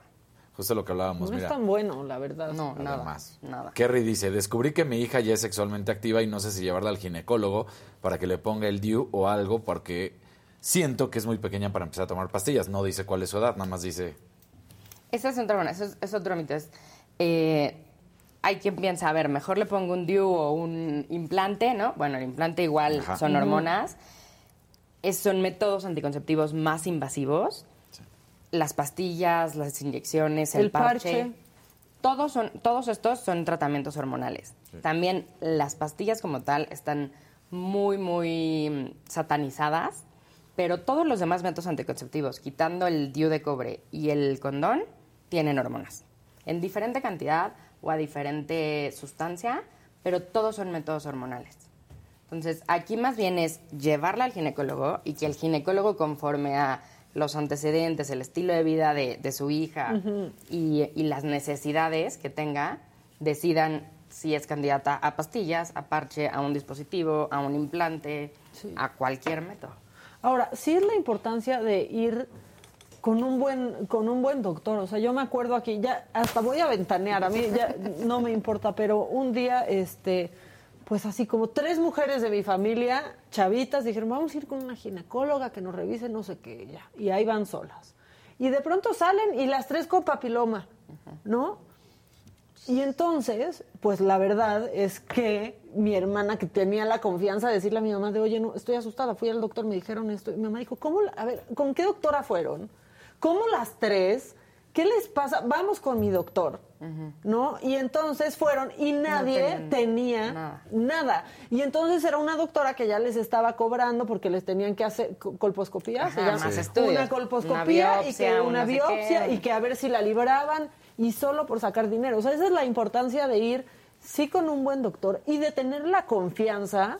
Porque si no, ahí andan las chavitas que les dan mal un diagnóstico juntando dinero a ver por dónde para poderse hacer más, más cosas y no tienen No, nada. Y diste también, yo creo, en, en el clavo, y ahorita regreso contigo, doctora, pero eh, lo siento de esta manera, que hoy muchas jovencitas, o, o no hoy, sino las jovencitas a veces cuando se van a acercar por primera vez, que es, digamos, a, a escondidas, siempre es como prefiero con una doctora que con un doctor porque se sienten, pero la realidad es que es exactamente lo mismo. Puede, puede haber, sí, por el hecho de que sea una mujer, pues esa mayor, ¿no? Pero la realidad es que no hay ninguna diferencia. No, por supuesto que no. O sea, tanto un ginecólogo hombre como o sea, mujer tenemos la misma preparación, en lo mismo. Puede haber mujeres ginecólogas con un excelente trato, como con muy mal trato, aunque sean mujeres, y viceversa. Y el hombre igual. Últimamente sí, el espacio como de la mujer en la medicina ha cambiado mucho. Antes había más ginecólogos porque había menos, eh, o sea, Oportunidad. Menos, no, menos doctores. Menos doctores, este. Digo, perdón, más doctores. Había menos mujeres doctoras. Entonces, ahora ya desde la, este, la universidad se ve cómo está Hay cambiando esa... Y muchas están yendo a ginecología, o bueno, ya ahorita ya desde hace mucho tiempo, ¿no? Pero sí. Entonces, que somos más ginecólogas ya, pero el trato y el aprendizaje es el mismo. Y el punto es que se sientan cómodas con quien vayan. Igual a veces no es la edad, o como decías, Maca, en el caso de las llevo con mi doctor. Y muchos me- ahí me llegan de no, mi mamá me quería llevar con el suyo y qué pena porque conoce a mi mamá o ve a todas mis tías. Sí, a ver, y- aparte, el doctor ve a muchos pacientes, no Sí, se va a sí, sentar sí, con sí. su mamá a platicarle. Bueno, idealmente no hace eso. No, no, no. doctor por Éticamente ética, no lo debes de ¿no? hacer. Aunque Exacto. veas a una, a la prima, a la hermana, a la tía, tú no dices Aunque nada. vea a la novia y al amante, o sea, no dice nada. El Que sí, sí pasa, ¿eh? o sea, Claro que pasa. ¿no? Porque él Pasa. ya conoce al, al ginecólogo y dice, Sí. este es el de confianza. Sí, sí, hay doctores que hasta le avisan a la otra familia de ya salió su paciente, todo bien. O sea, y no dicen, no tienen que decir nada. Sí, no. El punto es nada más que la persona, o sea, la mujer que vaya al ginecólogo tenga, haga clic con, con hombre, mujer, con quien vaya, que se sienta en confianza sí. para platicar y, y poder resolver cualquier duda y acudir a su revisión anual, porque mucho también de las de la causa por la que no van anualmente es por eso, porque híjole, me sentí juzgada, me sentí regañada o llegan muy chavitas, pues ya tuve relaciones, ya he tenido ya varias parejas sexuales, me dicen y, y me regañaron, o sea, Es que es eso, también Sí. vivimos en un país que, y, y no podemos hacer como que no existe, la violencia ginecobstétrica. Totalmente. En donde vas y sales juzgada, a veces hasta por tu peso, ¿no? A veces por decidir sobre tu cuerpo, y eso es lo que no debe de pasar. Por eso es importante la relación que tienes con tu ginecólogo o tu ginecólogo. Es tu Totalmente. aliado, ¿no? Es una, y sí hay a veces una discriminación por el peso, por la edad, ¿no? Sí. Porque hay quienes, a ver, ¿por qué vienes tan chiquita? No, pues porque no me ha bajado en tres meses, doctor, ¿no? No vengo por otra cosa. O sea, que el mismo ginecólogo cree lo Sí, mismo. claro. Por la orientación sexual. O sea, hay ginecólogos que, o sea, no... O sea, no comparten esas ideas y, y juzgan a la paciente, que tampoco debe ser. Entonces, sí es buscar como el, en donde no se sientan juzgadas, en donde sientan un espacio seguro, donde aquí puedo venir a expresar, contar la verdad, porque de nada sirve ir para decir mentiras. Sí, porque sí son cosas que pasan, ¿no? Yo, Sí, o sea, supe de un- una amiga que su doctor dijo, bueno, pero eres gay, ¿a qué vienes? O sea, si no necesitas un método anticonceptivo, pues eres mujer, tienes un sí, sistema claro, o sea, ¿cómo que a qué reproductivo voy, femenino, pues? ¿cómo que a qué voy? Por supuesto que ¿No? que ir. Y te puede dar un síndrome de ovario poliquístico, o puedes tener una elevación en alguna hormona, y también puedes tener enfermedades de transmisión sexual Claro. aunque seas gay. Y Claro. también hay que tratarlas, y también hay que prevenirlas. Ya para dejarte ir, doctora, hay dos preguntas aquí súper insistentes, eh, que, a ver, y, y viene también desde, pues, eso de nunca preguntar claramente. ¿Un Tampax, un tampón, es malo? No, no es malo. Ni un Tampax, ni un Se le tampón. sataniza muchísimo. Es Ni que la- ni ahora la copa cuestión de menstrual. la virginidad siempre ha sido el Tampax, o sea, siempre se ha O correlacionado. sea, el Tampax que se va a quitar... No, y, la- y yo lo que les digo siempre en consulta es, a ver, la virginidad es un tema cultural, no es físico. ¿no? Exacto. O sea, Además, puede empezando estar por ahí. Puede utilizar un tampón, una copa menstrual, aunque no haya tenido relaciones, y va a seguir siendo virgen. Exacto, exactamente. Así. O sea, eso es lo más sencillo. Y otra pregunta es, ¿qué es lo normal que se adelante o atrase el periodo? O sea, ¿cuál es como el máximo permitido? El, el rango para decir que es un ciclo normal es de 27 hasta 34, 35 días. Que es mucho. Pero el punto es que cada mujer lleve su ritmo. Sí, claro. Yo puedo menstruar cada 34 días, pero siempre cada 34. O uno o dos días de más menos. O yo cada 27, pero siempre cada, Cada 27. Llevar ese mismo ritmo, por eso se llama ritmo menstrual.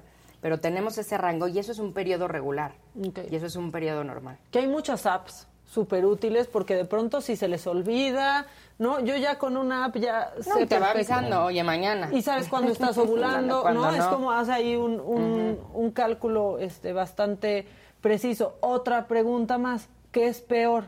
¿Que se atrase o que se adelante Los el dos. periodo?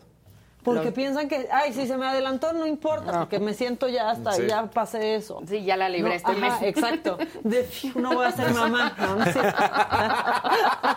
Sí, no, sí, lo ven así, Sí, como ya la claro. libré. Este, no, es totalmente, o sea, las dos son malas, porque estamos hablando de que se, se est- está viendo un desajuste hormonal. Ya, si se acorta, puede ser a lo mejor hasta por una causa estructural que esté sangrando muy seguido. Si se alarga, generalmente si es algo hormonal, que hay alguna inhibición y no están ovulando bien y por eso no están menstruando. Pero las dos hay que revisarse. En las dos hay que acudir a una revisión, hacer estudios y buscar la causa. Ahora, que seas regular, pues sí indica que estás sana, ¿no? La, la- la verdad, pero no por eso no vayas al doctor. Porque ¿no? eso es nada más hablando de la menstruación. Hay Sí. que revisar mamás y hay que hacer papá Nicolau. Entonces, pero como todo, también la regla no es, porque puede ser también arrítmica, pero está perfecta, nada más que simplemente tiene una diferencia en, en cuanto a cómo van sus procesos, ¿no? En cuanto a la menstruación. sí, sí, O sea, totalmente. Digo, no es cada 27 esta persona o cada 30, sino de repente es 20, de repente es 15, pero no, ahí sí ya, sí, sí, sí. Bueno, sí 20 y pasa 15 sí del- está muy sí, grave, si pero- pasa del- pero a lo que si iba pasa es- del rango del 27-35 es cuando, ojo, ya hay que ver si se repite, porque a lo mejor en muchas ocasiones también es importante eso. En situaciones de estrés elevamos cortisol, estrés por lo que cada quien tenga, y dejan de menstruar. Ujú. Y entonces ahí tienen un periodo donde pasé 38 días. O sea, a mí me ha tocado pacientes de, estaba en un examen, ¿no? Chavitas, Sí. presenté el examen y me están hablando. No, no, no me ha bajado, Eli, no me ha bajado. A ver, ¿estás de nerviosa? Sí, vuelta loca. Presenté el examen y al siguiente día menstrué. Es que es impresionante. Si conoces bien tu cuerpo, ¿no? O sea, la, la verdad es que una puede saber como, híjole, este mes me malpasé, estuve súper estresada, estuve en friega. Y entonces si de pronto tienes un retraso leve, dices, es por esto, ¿no? O sea, como que puedes saber. El estilo de vida influye mucho en cómo funcionan todas nuestras hormonas. Entonces, si justamente fueron vacaciones, me fui un mes, comí diferente, no hice ejercicio, aparte eh, tuve problemas, estuve ¿Y me dio estresada. COVID? No, Ya sabes. Sí. No, o sea, ya, ya sabes. Pero aparte Sí. la verdad es que, ¿cómo puede pasar ta- eh, las mujeres tanto tiempo de retraso sin ir al doctor? Es que te sientes mal. No, claro, o sea, empiezas la a tener te sientes cambios. mal, te hinchas, este, te di- estás distraída. El humor. El humor. todo. Es muy Hay impresionante. dolor, a veces Sí. presentan cólicos y, y no se presenta ningún sangrado. Inflamación. ¿no? Y a veces ni siquiera lo apuntan. Ese es también otro punto, que es lo primero que les digo. A ver, como la- las, a las que van de primera vez en su vida al ginecólogo, la primera tarea es llevar un calendario menstrual. Como mencionaban, en una aplicación Ah. o en un calendario de pared o en una Sí, sí. libretita, eh, como cada quien encuentre su método. Porque hay quien llega y ¿cuándo fue la fecha de tu última menstruación? Mm, Pues Calderón híjole. era presidente. Sí. y lo empiezan a relacionar con eventos. Ah, fui a una fiesta, ah, no, fue el jueves, no fue, o sea, no tienen ni idea. Sí. Y eso sí no va con el poder llevar como una salud menstrual adecuada. Sí. Lo primero es saber ir, ir teniendo nuestro ritmo menstrual. Pues ya, tienen muchos temas aquí la gente, este, ya tendrás que venir en otra, en otra ocasión. Dice, a mí me pasó con un médico, llevé a mi nieta a consulta y terminé regañada porque mi hija decidió ser madre soltera. No, es que en serio sí se meten, ¿no? No, en donde no sí, deben. totalmente de acuerdo, y no. Son los menos. Bueno, Son los, sí, son los menos. Yo, yo sí pienso que son los menos. Pero son los que luego eh, Alejan a la alejan a, las mujeres sí. de ir a la, a la revisión, porque ya tuve esta mala experiencia.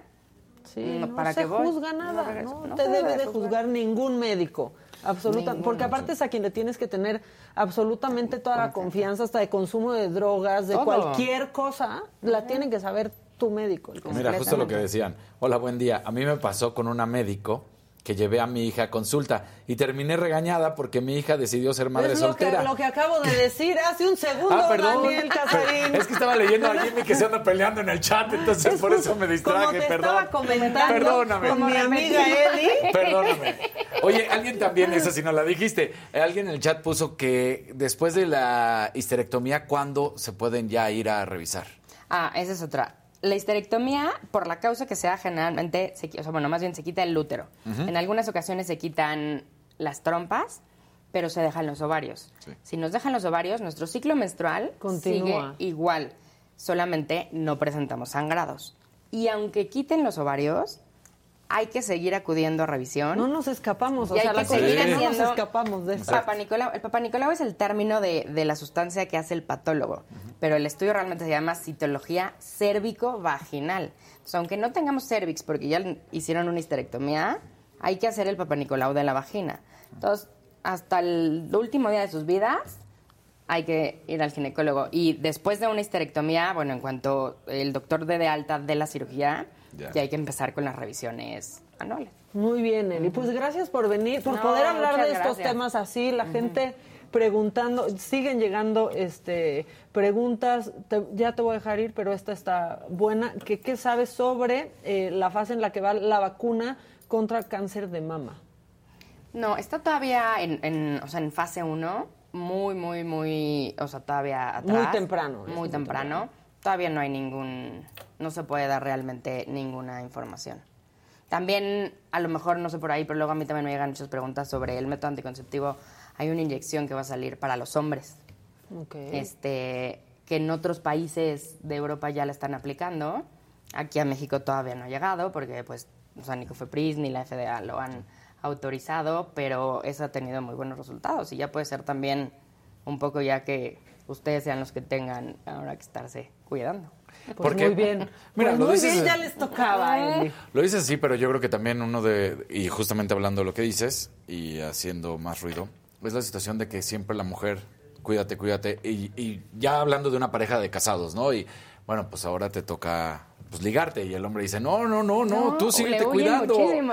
Sí, sí, sí, sí. Y ese es es- otro tema, o sea, le- sí, la vasectomía les da pánico. Sí, y es hasta reversible, ¿no? O sea, la Y es verdad. un procedimiento ambulatorio, Ya, muy que les toque y unas por una. otras. Que les, que les toque una, si no se les está pidiendo que ustedes vayan a parir. No, nada, ni que se hagan un Papa No podrían, no podrían. Oye, Eli, muchísimas gracias por habernos No, acompañado. gracias por la invitación. A ver qué otro día te das otra vuelta, porque Yo aquí se quedaron con muchas, Sí. pero muchas preguntas. Yo feliz. ¿En dónde te pueden seguir? ¿En redes sociales? En Instagram estoy como doctora Eli Guerrero con doble L Y. Contesto muchas dudas, tengo muchísimos posts como justamente información y lo que va pasando y lo que va surgiendo en cuanto a salud femenina. Y en Facebook igual es doctora Eli Guerrero. Pues muy bien, por ahí te vamos a, a seguir y nosotros vamos, el promo Chairistegui, por favor, porque es hoy lunes y a las 8 de la noche lo tienen que ver. Llegó Ebrard, que ya vive, ya vive aquí. Hecho. Platícanos. Eh, pues, ¿qué es lo que sucedió allá con el dirigente nacional del Partido Revolucionario Institucional? Ah, ah, este, este. ah, ah, no sé, pues, pues no fui. ¿Cómo que, cómo que no fuiste, Alfredo? Pero, pero pues a eso te mandamos. ¿Qué sé, patrona? Pero me, me encontré a los del Partido Verde que traían mejor plan y pues la verdad, pues qué, me les pegué. Y sí, pues ya saben cómo soy, pues ¿para qué me invitan? Me da gusto tenerte aquí en el estudio, verte, verte mejor. Eh, veo que estás un poquito inflado. ¿Fue por el COVID? Este. Estás bien Bueno, macizo, bueno. Marcelo. Bueno, por los. Tú sabes, por los costos de la vida, ¿verdad, Carmen? Ya, ya, bueno, ya, ya todo hay que echarle doble tortilla. Eh, todo mi pedo es con Alarraqui ese. El problema es él. Y además está panzón, narizón, y nomás le falta eh, un bigote como el de... Me- eh, me- mejor ya no diga nada, señor presidente. Chicharistegui. Estás a toda madre, ¿eh? Ay, Chicharistegui, qué mamada. Que ya vaya por Eh, vacunas, perdón, perdón, ¿no? perdón, perdón, perdón. Ah, sí, exactamente. Con mucho Vaya gusto, ¿eh? por su vacunada, Andy. Y está Ya chinga. córtenle. No mames, que qué bien chinga esta vieja. Pues ahí está. Ahí está Chairistegui. Este, va, a estar, va a estar bueno. Oigan, ya están diciendo aquí en el chat que si el coitus interruptus cuenta como, como método anticonceptivo. Ya en serio, ¿no? Ya, no digan, sí. Los que usan ese método, ¿sabes cómo les dicen? Papás. O sea, así les dicen, Sí, papás. Los que totalmente. usan el método del ritmo les dicen papás. Ay. Esa es la, la verdad que viene hoy Gus Prado. Ah, ya está por acá el Gus Prado. Este, dice Cristina Velázquez, hola, siempre los veo de contrabando en la office y solo ven que me río. Me hacen el día, hoy es mi cumpleaños, felicítenme. Cumplo 47 y los estoy viendo. ¡Felicidades! ¡Felicidades! No, hoy sí te debo las mañanitas. O bueno, se las pueden echar. Ahí está Jimmy. Estas ¿O no son está? las mañanitas Jimmy solo está en que el chat cantaba peleando. el rey David. Sí, Jimmy está peleando. aquí estoy. y- Ahí está, cántele las Y ahí me clavé al chat y me distraje por andar viendo a Jimmy. Y vamos a bailar. No, a ver, venga Casarín. Y dice. Estas son las mañanitas mañanitas que cantaba el rey David. Hoy, Hoy por, por ser día de tu santo. años te las cantamos. Venimos con delay, ¿o ¿qué está pasando? Despierta. ¿Cómo se llamaba? Cristina, despierta. Cristina, despierta. Ya, espérense. Ya amaneció, ya los Los pájaros pájaros cantan, la luna ya se metió. Eso. ¡Bravo! Cristina, que cumplas muchos años más. Feliz cumpleaños. Oigan, yo les traigo una, una nota muy padre, porque parece ser que el futuro ya llegó. Para los que jugamos ahí videojuegos, pues resulta que este fin de semana en Alemania se probó en un partido amistoso entre el Köln y el Milán de Italia la bodycam. Entonces, Ah, eso se- está padrísimo. se le puso a un par de jugadores esto y entonces estamos viendo el point of view, el punto de vista de este jugador que lo traía. Entonces, la verdad es que increíble porque ya estás ahora sí como si fuera el videojuego y estás dentro y estás viendo cómo va corriendo el jugador, qué es lo que ve. Entonces, bueno, pues el futuro es el presente, la realidad. O sea, En para el este- mundial pudiera ser. no lo creo, pero puede ser. eh, en una de esas, ¿no? Ah, Ahí vemos la imagen cómo está cortada y no pesa. Eh, fueron Timo Hubers y Tim Lemple, los jugadores a los que se les, como, se les colocó esta cámara en el pecho, que es como si fuera un tipo de chupón a través de un chaleco, que no genera un peso extra y no provoca incomodidad. O sea, la verdad es que no le causa ningún problema al jugador que la trae. Entonces, mira, por el tiempo no lo creo de que la puedan aprobar y digan sí. Pero es tan novedoso y a la gente le gustó. Se causó un ruido en las Es redes brutal que en una de esas, si le aceleran, digan, bueno, pues puede estar para el Mundial. Es que está mejor que el bar. Está mucho mejor Porque que el VAR. se puede ver ahí más de La intención, cerca, ¿no? cuando vienen esas jugadas de, de golpe contra la otra persona, sí, sin duda alguna. O sea, la verdad es que padrísimo esto, esto que se vio. Sí, fue Dice. Chavarro, esa cámara es como la de los videojuegos de autos. Justo así, ¿no? Sí, justo. Así. Está O sea, increíble. tú eres la persona increíble, tal cual. Recordar Oye, que. el- Pide like, Casarín. Pide Like. like. Pongan su like, carajo, ya estuvimos Vivimos hablando. de likes, ya, ya me distraje, ya me puse a ver el pleito de Jimmy. Pongan su like para que Jimmy siga peleándose más. Es que viste la que me hizo Casarín, Sí. Jimmy. Sí, sí, sí, sí. sí. Es un ti- Nunca me escucha. típico de Casarín. Nunca nos escucha, Siempre te Nunca nos escucha Dani. Hasta te pido consejos, Maquita. Pues de llevar a tu hijo de cuatro meses a Disney on Ice. Oigan, y también vamos a hablar del All Star, el juego de las grandes ligas, que va a ser mañana a las 7, pero no se nos olvide que hoy es el Home Run Derby. También en el mismo horario, a las 7, hora del centro de México, vamos a estar viendo a grandes jugadores. Por ejemplo, pues eh, Albert Pujols, Corey Sager, Juan Soto y Ronald Acuño son algunos de los que van a estar buscando quedarse con ese trofeo que Pete Alonso consiguió el año pasado. Entonces vamos a ver si lo consiguen o no. Es hoy a las 7 el Home Run Derby y también mañana ya será el All Star Game del béisbol de las grandes ligas. Así que, pues todo esto con respecto al béisbol.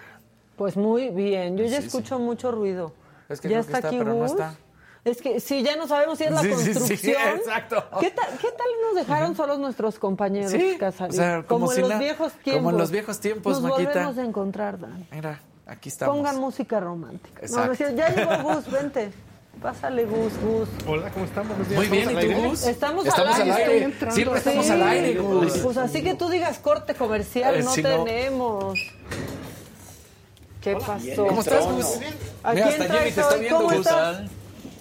Un Sí, gusto, te está viendo. Jimmy, en serio. Sí, Jimmy Hola, está Jimmy, ¿cómo conectado. Hola, Gus. ¿Ves? ¿Cómo estás, poco.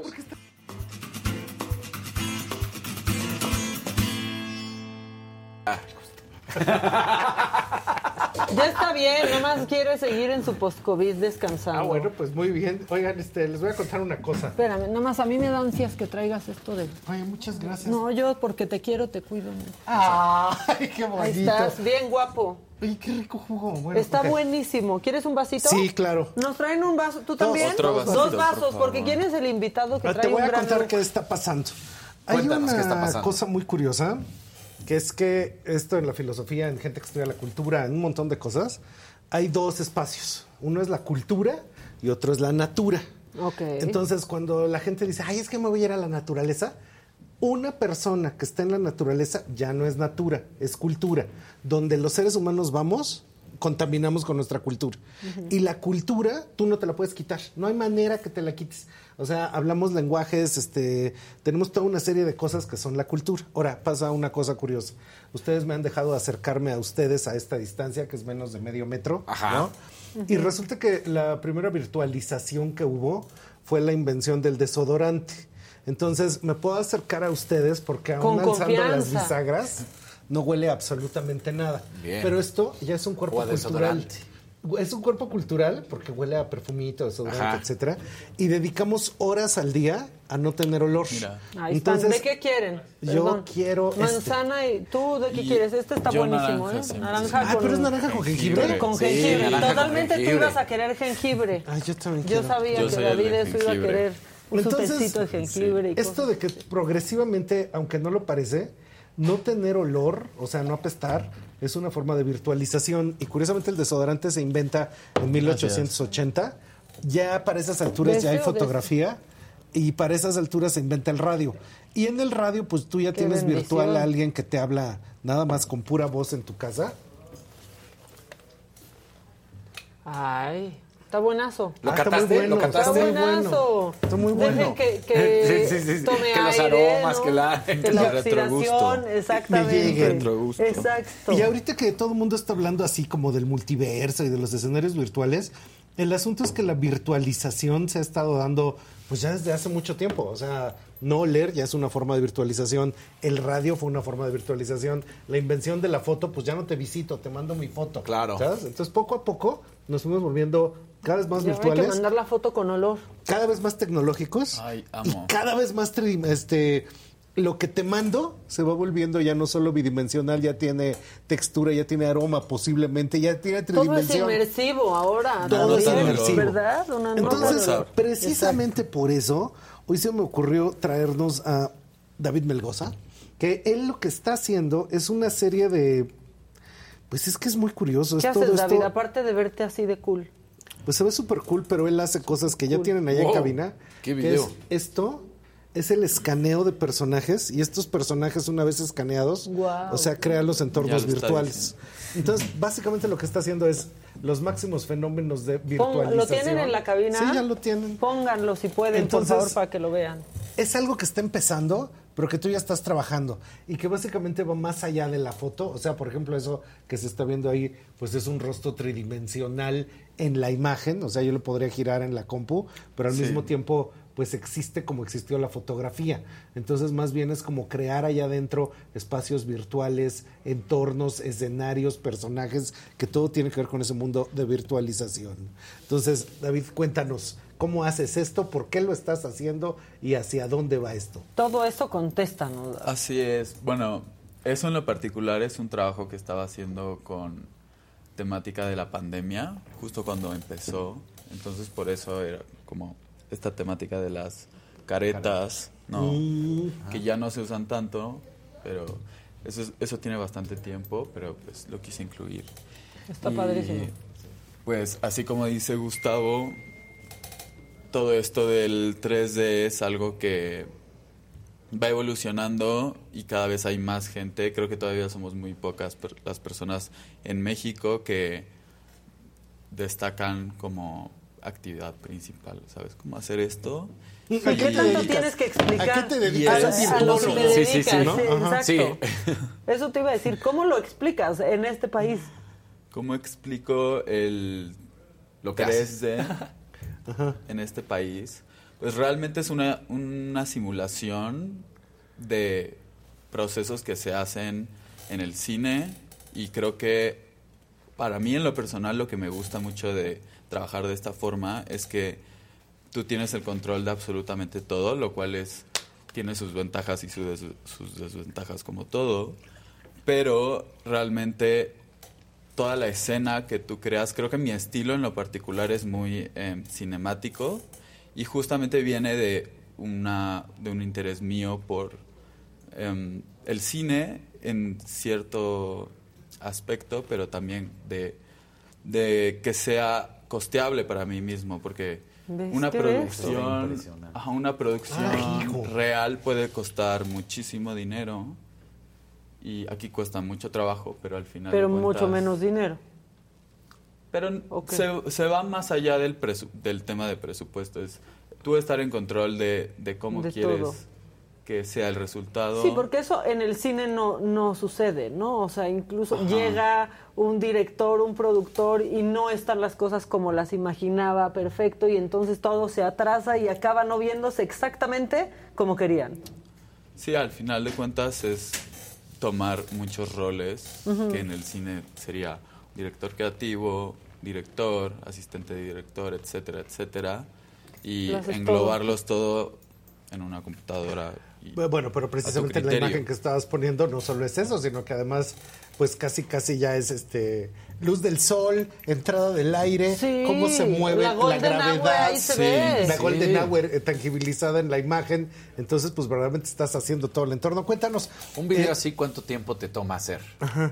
Eh, ese en lo particular fue un, bueno, ya pasamos a otro. Pero cualquiera Pero el, promedio. el pasado era un cortomet parte de un Que cortometraje. no podemos estar sacando llama- los desnudos porque nos baja el YouTube, Ajá, entonces. este es, no, no, hay desnudos, Ajá, o sea, Eh, ese es un cortometraje que se llama La fiebre del oro, que aún, aún no sale completo, pero esto solamente es como una proyección que sale dentro del, del escenario de una escena en, en lo particular. Entonces no hay problema con que lo ¿Y cuántas veamos. horas te tardas ahí? Ahí, ese no fue mucho realmente, fue como mm, toda una noche trabajando. Y O es sea, que yo hago mucho eso de... Entre 6 y ¿Trabajar 8 de horas noche? Ajá, sacas esto completo. el chico trabaja de noche. El chico Trabaja de noche. trabaja de noche. Oye, pues está fascinante esto. Y precisamente yo ya te había visto, estuviste apareciendo en el cartel, bueno, si esto se puede llamar así, o sea, como en el promocional de ceremonia, hay imágenes tuyas detrás, ¿no?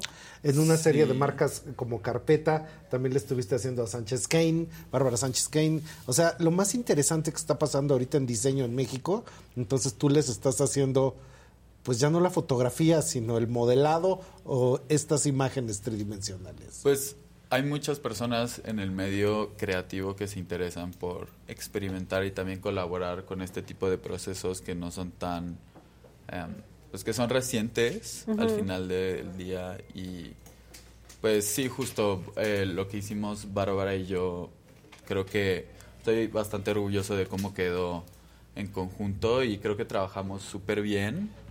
Ella y yo em, retroalimentándonos como las ideas y es como un ping pong de, de información hasta que ya lo ves y sale y Y está, exacto como los dos justo. pensaron, ¿no? Ajá, como exacto. lo imaginaron ambos. Sí, y en lo particular con Bárbara, ella me llamó originalmente para que yo modelara. La ropa. Para que yo Es modelara. que totalmente el- tienes el tipo de joyería. Sánchez Kane, ¿no? Ajá, sí. Totalmente. Pues ¿Y, supongo que y sí. cómo fue? Eh, que no solo modelaste la joyería. Alguien iba a hacer. Ya, o ya tenían pensado hacer una animación, pero creo que no tenían exactamente quién lo iba a hacer. Y así surgió nada más dentro de la conversación como, ay, yo también hago este tipo de cosas. No Me soy dijo, "A solo ver, una cara mándame". bonita. No, No, soy solo una cara bonita. Quiero creer. Pero eh, pues le, le enseñé justo el trabajo previo que tenía, que es reciente, creo que tengo a lo mucho, voy para dos años de, de estar dedicándome a esto full. Yo estudié diseño industrial que no tiene tanto que ver, pero sí hay un, sí hubieron bases de todo esto. Está increíble. Eh, ¿Fuiste también alumno de Gustavo? No, no, se me ha No, escapado. es que todos Es pasan amigo- por- Es amigo de alumnos míos. Ah, muy bien. Ahora, hay, tienes cosas de imagen estática. Y estas cosas de imagen estática, pues también están modelados, pero digamos que tomamos fotografía en esos mundos virtuales y a partir de eso los, los sacas así. Sí, ella es mi novia que Ah.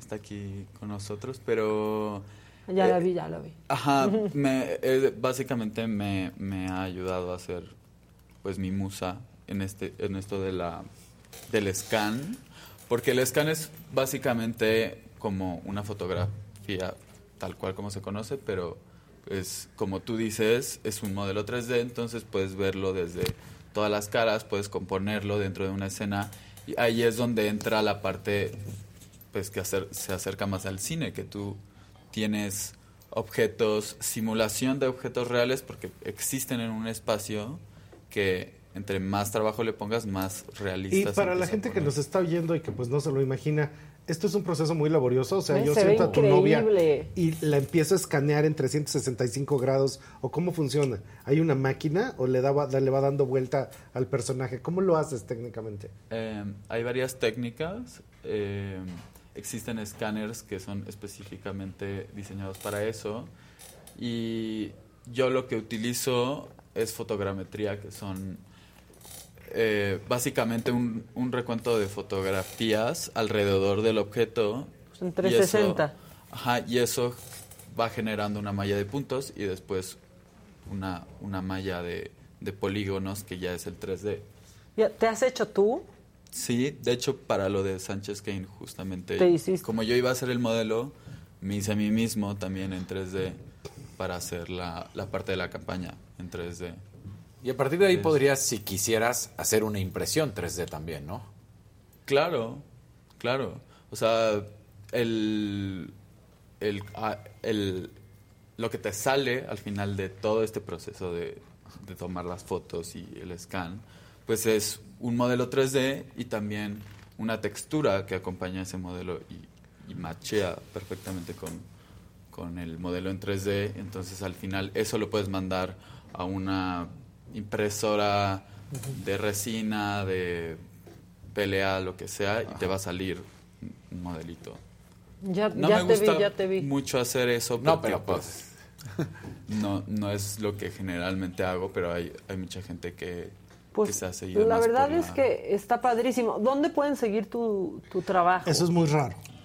Eh, ¿Por qué es muy raro?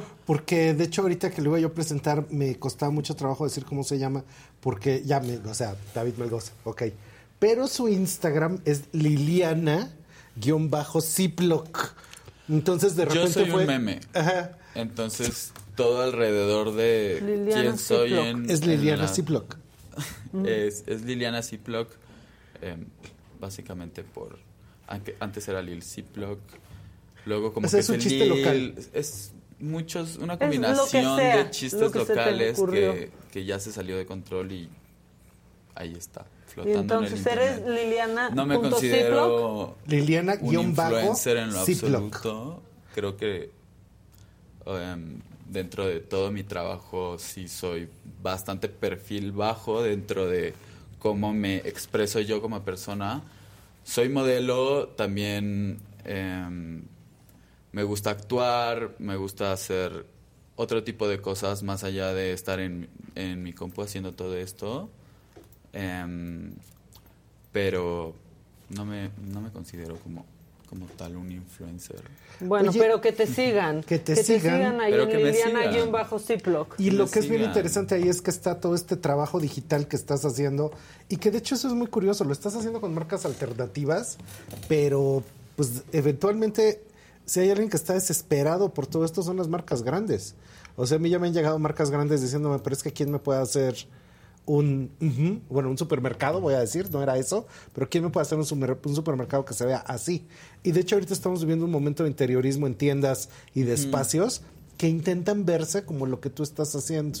O sea, de hecho eso es bien curioso, el interiorismo mexicano contemporáneo intenta verse virtual, no lo está logrando porque el tabla roca no da los brillos, pero tú lo estás logrando bien con medios digitales. Entonces, ¿qué va a pasar cuando las marcas te empiecen a buscar para hacer cosas como esto? Ya lo hacen. Ajá.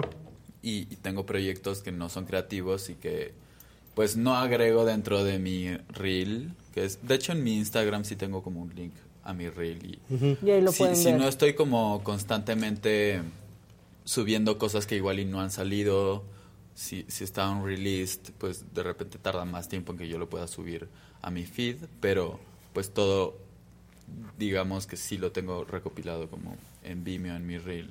Pues muy bien. Y Muy eso bien, está David. cañón porque verdaderamente es el futuro. O sea, en el futuro la gente no va a tomar foto. La gente va a hacer esto. Pues sí, sí, sí, nos lo ponen más fácil. claro. No, o sea, si Sí, nos lo, lo ponen dices más así como si alguien le hago este, yo no me veo haciendo esto. Pero a ver, a lo que me refiero es que, por ejemplo, en el tema de la moda, sí hay una transición que está pasando muy duro. De hecho, precisamente con el tema de pandemia, muchísima gente empezó a hacer escaneos y trabajos virtuales precisamente porque no se podía ver. Entonces, hasta las grandes revistas sacaron ese tipo de manifestaciones digitales. Y también en el mundo, pues, por ejemplo, cuando tú ves los videos de Arca o cosas así, son precisamente construcciones digitales que son totalmente concebidas para la computadora y ya no tanto esta idea de, Así ay, es. ponte modelo, te voy a tomar unas fotos, etcétera. O sea, ya es una cosa completamente diferente. Sí es el futuro de la representación, va hacia la total virtualización tanto de los modelos como de la experiencia creativa. Qué Así buena es. frase, ¿eh? Y Frederick Hyman creo que fue de los Frederick primeros. en Hyman, yo amo a. Frederick Hyman, efectivamente. Ujú. Ajá, fue como de los primeros vistos y que como que empezó a darle un rumbo artístico, por así decirlo, a, a- a procesos que se utilizaban para videojuegos, para el cine, VFX y lo que sea, pero ya desde tú cómo quieres expresarte y creo que cada vez más personas estamos adentrándonos a darle nuevos rumbos a cosas que ya existían desde hace muchos años y que en el- la industria del cine y en Hollywood se, se utiliza todo el tiempo, pero aprovecharlo para tú poderlo usar como un medio de expresión, así como gente se interesa por la cerámica, como gente se interesa por pintar, lo que sea. Esto es simplemente otro medio en el que tú puedes, pues, dar a conocer tu visión y, y cómo quieres enseñar las cosas. Por eso- Magnífico, esa Pues creatividad juvenil es lo que hace falta. Precisamente lo más virtual que puede haber aquí, yo creo que nadie se da cuenta, es que venimos a esta mesa y hablamos y pues allá afuera hay siete mil, ocho mil personas, bien aunque bueno tú no las ves porque todas son virtuales. Claro. Pero Entonces, existen. Ajá, existen. Oye, Gus, pues muchas gracias. Muchas gracias Muchas a ti. gracias por traernos a, a David. Este, nos, nos enganchó mucho el, el tema, la verdad, padrísimo lo que Todos lo sigan que y haces, vean ¿dónde las cosas que está haciendo. Bueno, a, a Liliana A él, guion bajo Liliana guion bajo Pero a ti, Y a mí, por favor, véanme a través de Trendo, Trendo México en todas las redes sociales para que vean este, para dónde va el futuro de las tendencias, el consumo, la imagen en nuestro país. Básicamente, ahora se me ha ocurrido que Trendo es explicando a México. Exactamente. Explicando a México. Suena, suena muy bien. Pues muy bien. Muchas gracias, David. Muchas gracias, eh, mi Gus. Nos vemos la próxima semana, el próximo lunes por acá nos vemos. Y pues qué macabrón, no ha habido Pues macabrón. Échenlo, ¿No ha habido porque- macabrón? Pues no ha habido macabrón, échenlo, échenlo. Muchas gracias, David. Gracias.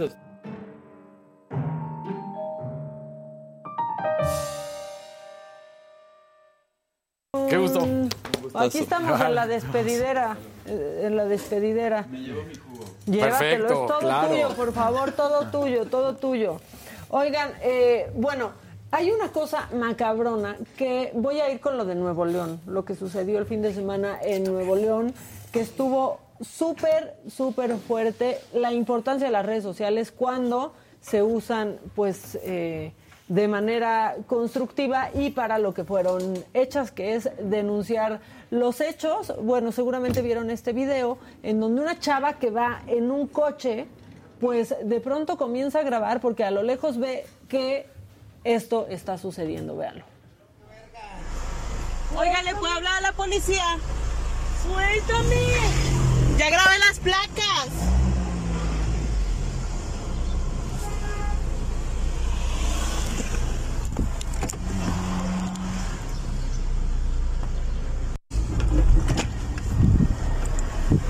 ¿Estás bien, amiga? No. ¿Qué le estás haciendo? Lo que le estoy diciendo es que te vale verga.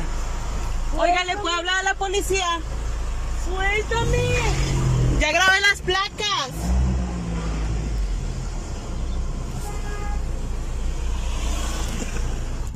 Este video originalmente fue publicado en Facebook. Sí.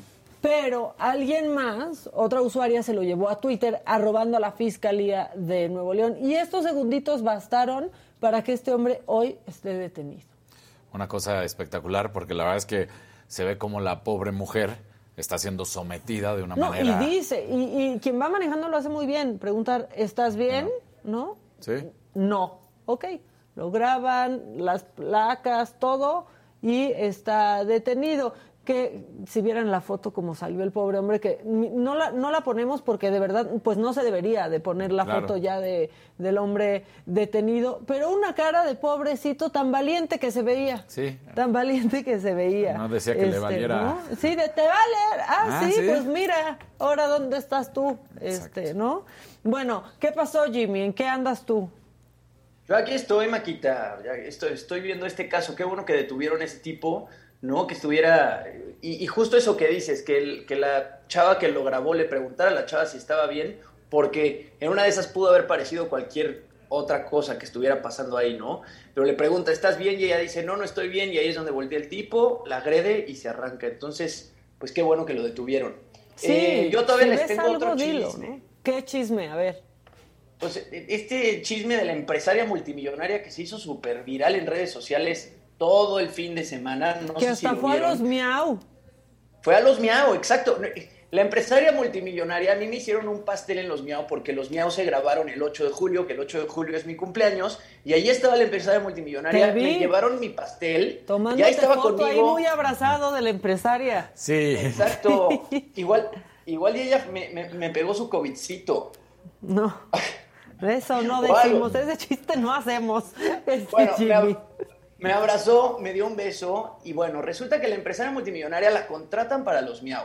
Ella hace este papel en los Miau, la verdad es que pues lo hizo muy bien, pero resulta que tenía varios contratos para llevar a cabo aquí en la Ciudad de México. A ella le dan un adelanto del 50% para realizar ocho eventos que no llevó a cabo. Le pagaron 13.418 dólares como adelanto del 50% y ya hay una denuncia de fraude en su contra. Ella, bueno, tenía que presentarse ante diferentes medios de comunicación para entrevistas y además iba a realizar firmas de autógrafos en diferentes estados del país. El 9 de julio, ella acude a la Loca Club, que es un bar LGBT, al que, bueno, asisten pues personas de la comunidad, ¿no? Personas gays, personas bisexuales, eh, este, personas transgénero, etcétera. Ella sale al escenario, saluda a los asistentes y después se tomó fotos con varias personas. Su hermana, que es su manager, de repente se puso, este, pues, impertinente y se mostró molesta y dijo que esta youtuber tenía que cuidar la imagen porque supuestamente su canal es de temática familiar y no estaban de acuerdo en que se estuviera tomando fotos con hombres sin playera y con hombres con vestidos baratos y maquillaje de payaso. Esto haciendo referencia a la gente trans. Después tenía otro evento O sea, en las solo acepta el dinero de la comunidad, pero no acepta salir en fotos con ellos. Exacto, básicamente. ok, ok, ok, voy entendiendo. Básicamente, de ahí tenía otro evento en las trajineras al que sí fue, le pusieron su trajinera con el nombre de la empresaria multimillonaria, hay una foto por ahí que ya vieron en pantalla, y resulta que estas trajineras fueron varios clientes con los que ella tenía tratos para subir historias a Instagram, cosa que tampoco hizo, no subió ninguna de estas fotos a Instagram, no, no etiquetó a ninguna de las, de las marcas que la acompañaron a las trajineras, y además ella condicionó a la agencia que la trajo de grabar tres capítulos de su serie de YouTube que se llama Luz María Historias de Vida. Esto como condición para quedarse en México y seguir con sus contratos. Entonces, de estos tres programas que iba a hacer para YouTube, hizo uno con Damaris Rojas y resulta que al hacer el programa con Damaris, dice que no quería que volvieran a invitar influencers que parecieran prostitutas hablando de Damaris Rojas. ¿Por por qué se hizo famosa esta señora? En Sí, ¿qué primer lugar, es- ella? ¿por qué O sea, yo estoy tan viendo esto y tontos? digo, ¿qué onda? ella se hizo muy viral en TikTok por hacer sketches. Se hizo muy viral en TikTok por hacer sketches, tiene millones este, de reproducciones en TikTok y Los Miau, que es este evento que junta como pues a gente muy famosa de las redes sociales, eh, decide invitarla y entonces ella aparece en Los Miau y por aparecer en Los Miau, pues evidentemente ya le invitaron a muchísimos medios de comunicación eh, diferentes.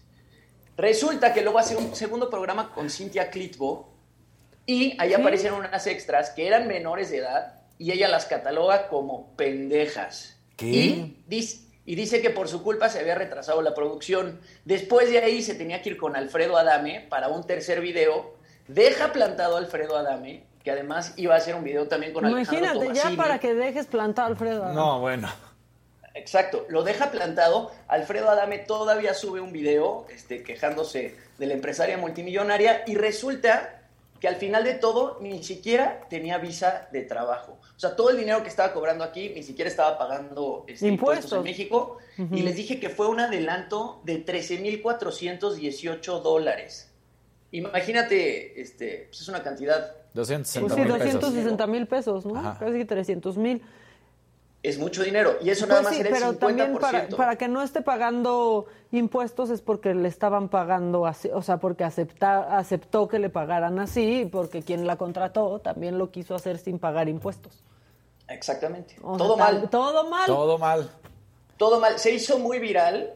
Se hizo muy viral. Yo la verdad es que tampoco. Yo, yo me enteré que existía la empresaria multimillonaria porque fue a los Miau. Y porque este, pues me partió el pastel y, y ya. Y después, así, mm, momento. Justamente yo subo una foto el viernes de los Miau y un video Te vi. en donde salgo con, con mi pastel y me escribe Gisela, ¿ya viste el chisme de la empresaria multimillonaria? Y yo, Gisela, acabo de subir, Pero así se acababa de llamaba, subir el o video. sea, ese era su apodo, la empresaria multimillonaria. Ese es su apodo, la empresaria Ya, ¿sabes qué? Ya vámonos, pero estamos muy Jaime, mal. ¿qué o sea, haces? haciendo famosos todos, todos a cualquier idiota, a cualquier Sí, persona exacto, que ni claro. sabemos, a ídolos, piensan que aman a una comunidad, le dan dinero. O sea, está todo mal, todo mal para ser lunes. Es que ese es el problema de pronto con las redes sociales, Maquita, y con lo que ha pasado con, pues, con la variedad de redes sociales que hay, este, hacemos famosa a gente que no debería. ¿Qué ser. dijeron en la cabina? Aquí traen unas risas. Va a ven- iba a venir la empresaria multimillonaria a la saga. No, no es cierto. ¿Qué? Cuenten los chistes. ¿Qué? No podemos hacer esos chistes, no podemos hacer esos chistes. Bueno, ya vámonos. Este, ¿Qué nosotros queremos eh, evitar la cancelación también, ¿no? Sí, Como la empresaria multimillonaria. Este, pero pues diviértete, Oscarito, diviértete. Oigan, este, bueno, pues ya vámonos. Eh, nada más, de último momento, porque el presidente ya había hablado de los amparos que presentó la defensa de Caro Quintero. Bueno, de último momento les digo que Caro Quintero no va a ser extraditado a Estados Unidos, al menos por ahora, porque ya un juez pues frenó la extradición de este hombre a Estados Unidos, como ya lo había adelantado el presidente en la mañanera, cuando dijo que pues habían presentado amparos. Entonces, bueno, ahí, ahí lo tienen. Un poco de información, un poco de la empresaria multimillonaria, este, un poco de los deportes, Exacto. cero de tecnología, porque en el mar la vida es más sabrosa. Pero nosotros aquí vamos a estar, con suerte ya el Jimmy va a estar negativo mañana. Veremos. Dios quiera, Maquita. Yo me voy a hacer una prueba este, en la tarde y les Mira, estaré mira, comunicando. mira más nada más. Aquí tenemos el momento, el momento, de- aparte, ¿cómo agarras Mira, a la empresaria Sí, multimillonaria? Jimmy, todavía Jimmy? dices que no Tú la conoces. perdonas. Ah, sí, eso. O sea, ¿qué onda, Pues es Jimmy? que- ¿Qué Ay, pasó, Maquita. Jimmy? Yo justo vi ese video y dije, Jimmy, ¿por qué anda así tan dadivoso? Jimmy. Ya traía mis tequilitas encima y además ahí todavía ella me daba un beso en el cachete. Por eso yo decía lo del COVID. Pero pues tú has visto el tamaño de mis manos también. Lo único, Ah, Ay, sí, calma. Lo único muy rico de ese, de ese video es ese pastel que es buenísimo. Es de la casita Sí, del pan, creo, exacto, ¿no? la casita, sí. Que es de la casita. Este, el pastel de mira, Jimmy. Jimmy- Y hasta te baila, Jimmy. Y tú, ay, no, sí, y sí, vean, sí, vean sí. cómo la ve. ¿Cómo Eso. la ve Jimmy? ¿Cómo la ve fijamente? le, le da sus caderazos a Jimmy, Jimmy, eh. Híjole. Oye, ya están diciendo aquí que qué grosero eres, que por qué no te diriges a Luis en el programa. Pues no está. Pues es que Luis Háblenle está aquí a Luis, mire. Miren, miren Luis, qué bien Sí, se ve hoy. o sea. Miren, miren, ahí está Luis. No sean en serio. Bueno, este, pues ahí está. Yo pensé que el COVID te lo había pegado Dana, pero ni Dana se te acercó tanto, güey. Sí, no, O sea, o sea. Ya Ahí lo está. sé, ya lo sé, Maquita. Yo también, no, mira, no sé quién me pegó el COVID, pero el chiste es que, que ma- mañana regreso al programa. ¿Quién sabe? tienes que dar negativo. Ojalá que sí ya estés negativo, si no aquí te vemos el miércoles. Este, pero descansa, porque la verdad es que el post-COVID sí pega. Yo me sentí más cansada cuando ya di negativo. la Sí, verdad. yo, yo ya O de por, de, por, de por sí vivo con el síndrome ese de María del Sol que dice que le dio el síndrome de Dory. A ver cómo regreso. No, pero eso es por otra sustancia, Sí, Jimmy. sí, Jimmy. No, pero sí descansa porque yo me Sí, acu- o no, sea, sí después de que me dio como a las 5 de la tarde yo ya estaba mareada, ya necesitaba acostarme, o sea, sí descansa. Este, y mañana aquí nos, bueno, no mañana, mañana si das negativo Si das si negativo, no, pues el vemos. miércoles y si no, pues ahí cuando quieras. Pronto regreso a trabajar, te lo prometo, Maquita. Y si no, yo me conecto desde aquí, al pie del cañón. El COVID no se quiere ir de tu No cuerpecito quiere- no como la salir. empresaria multimillonaria que tampoco se te quería despegar. Dani, gracias. Gracias, Maquita. Mañana nos Vámonos vemos. con todo y nuestro juguito. Descansa, Jimmy. Ustedes, pues ya arranquen la semana, es lunes, pero ya hay menos tráfico, ya, hay- ya son vacaciones. Este, comencemos a relajarnos un poquito. Nosotros aquí a las 9 de la mañana, mañana los esperamos en Me lo dijo Adela, en representación aquí de la señora de la casa. Bye.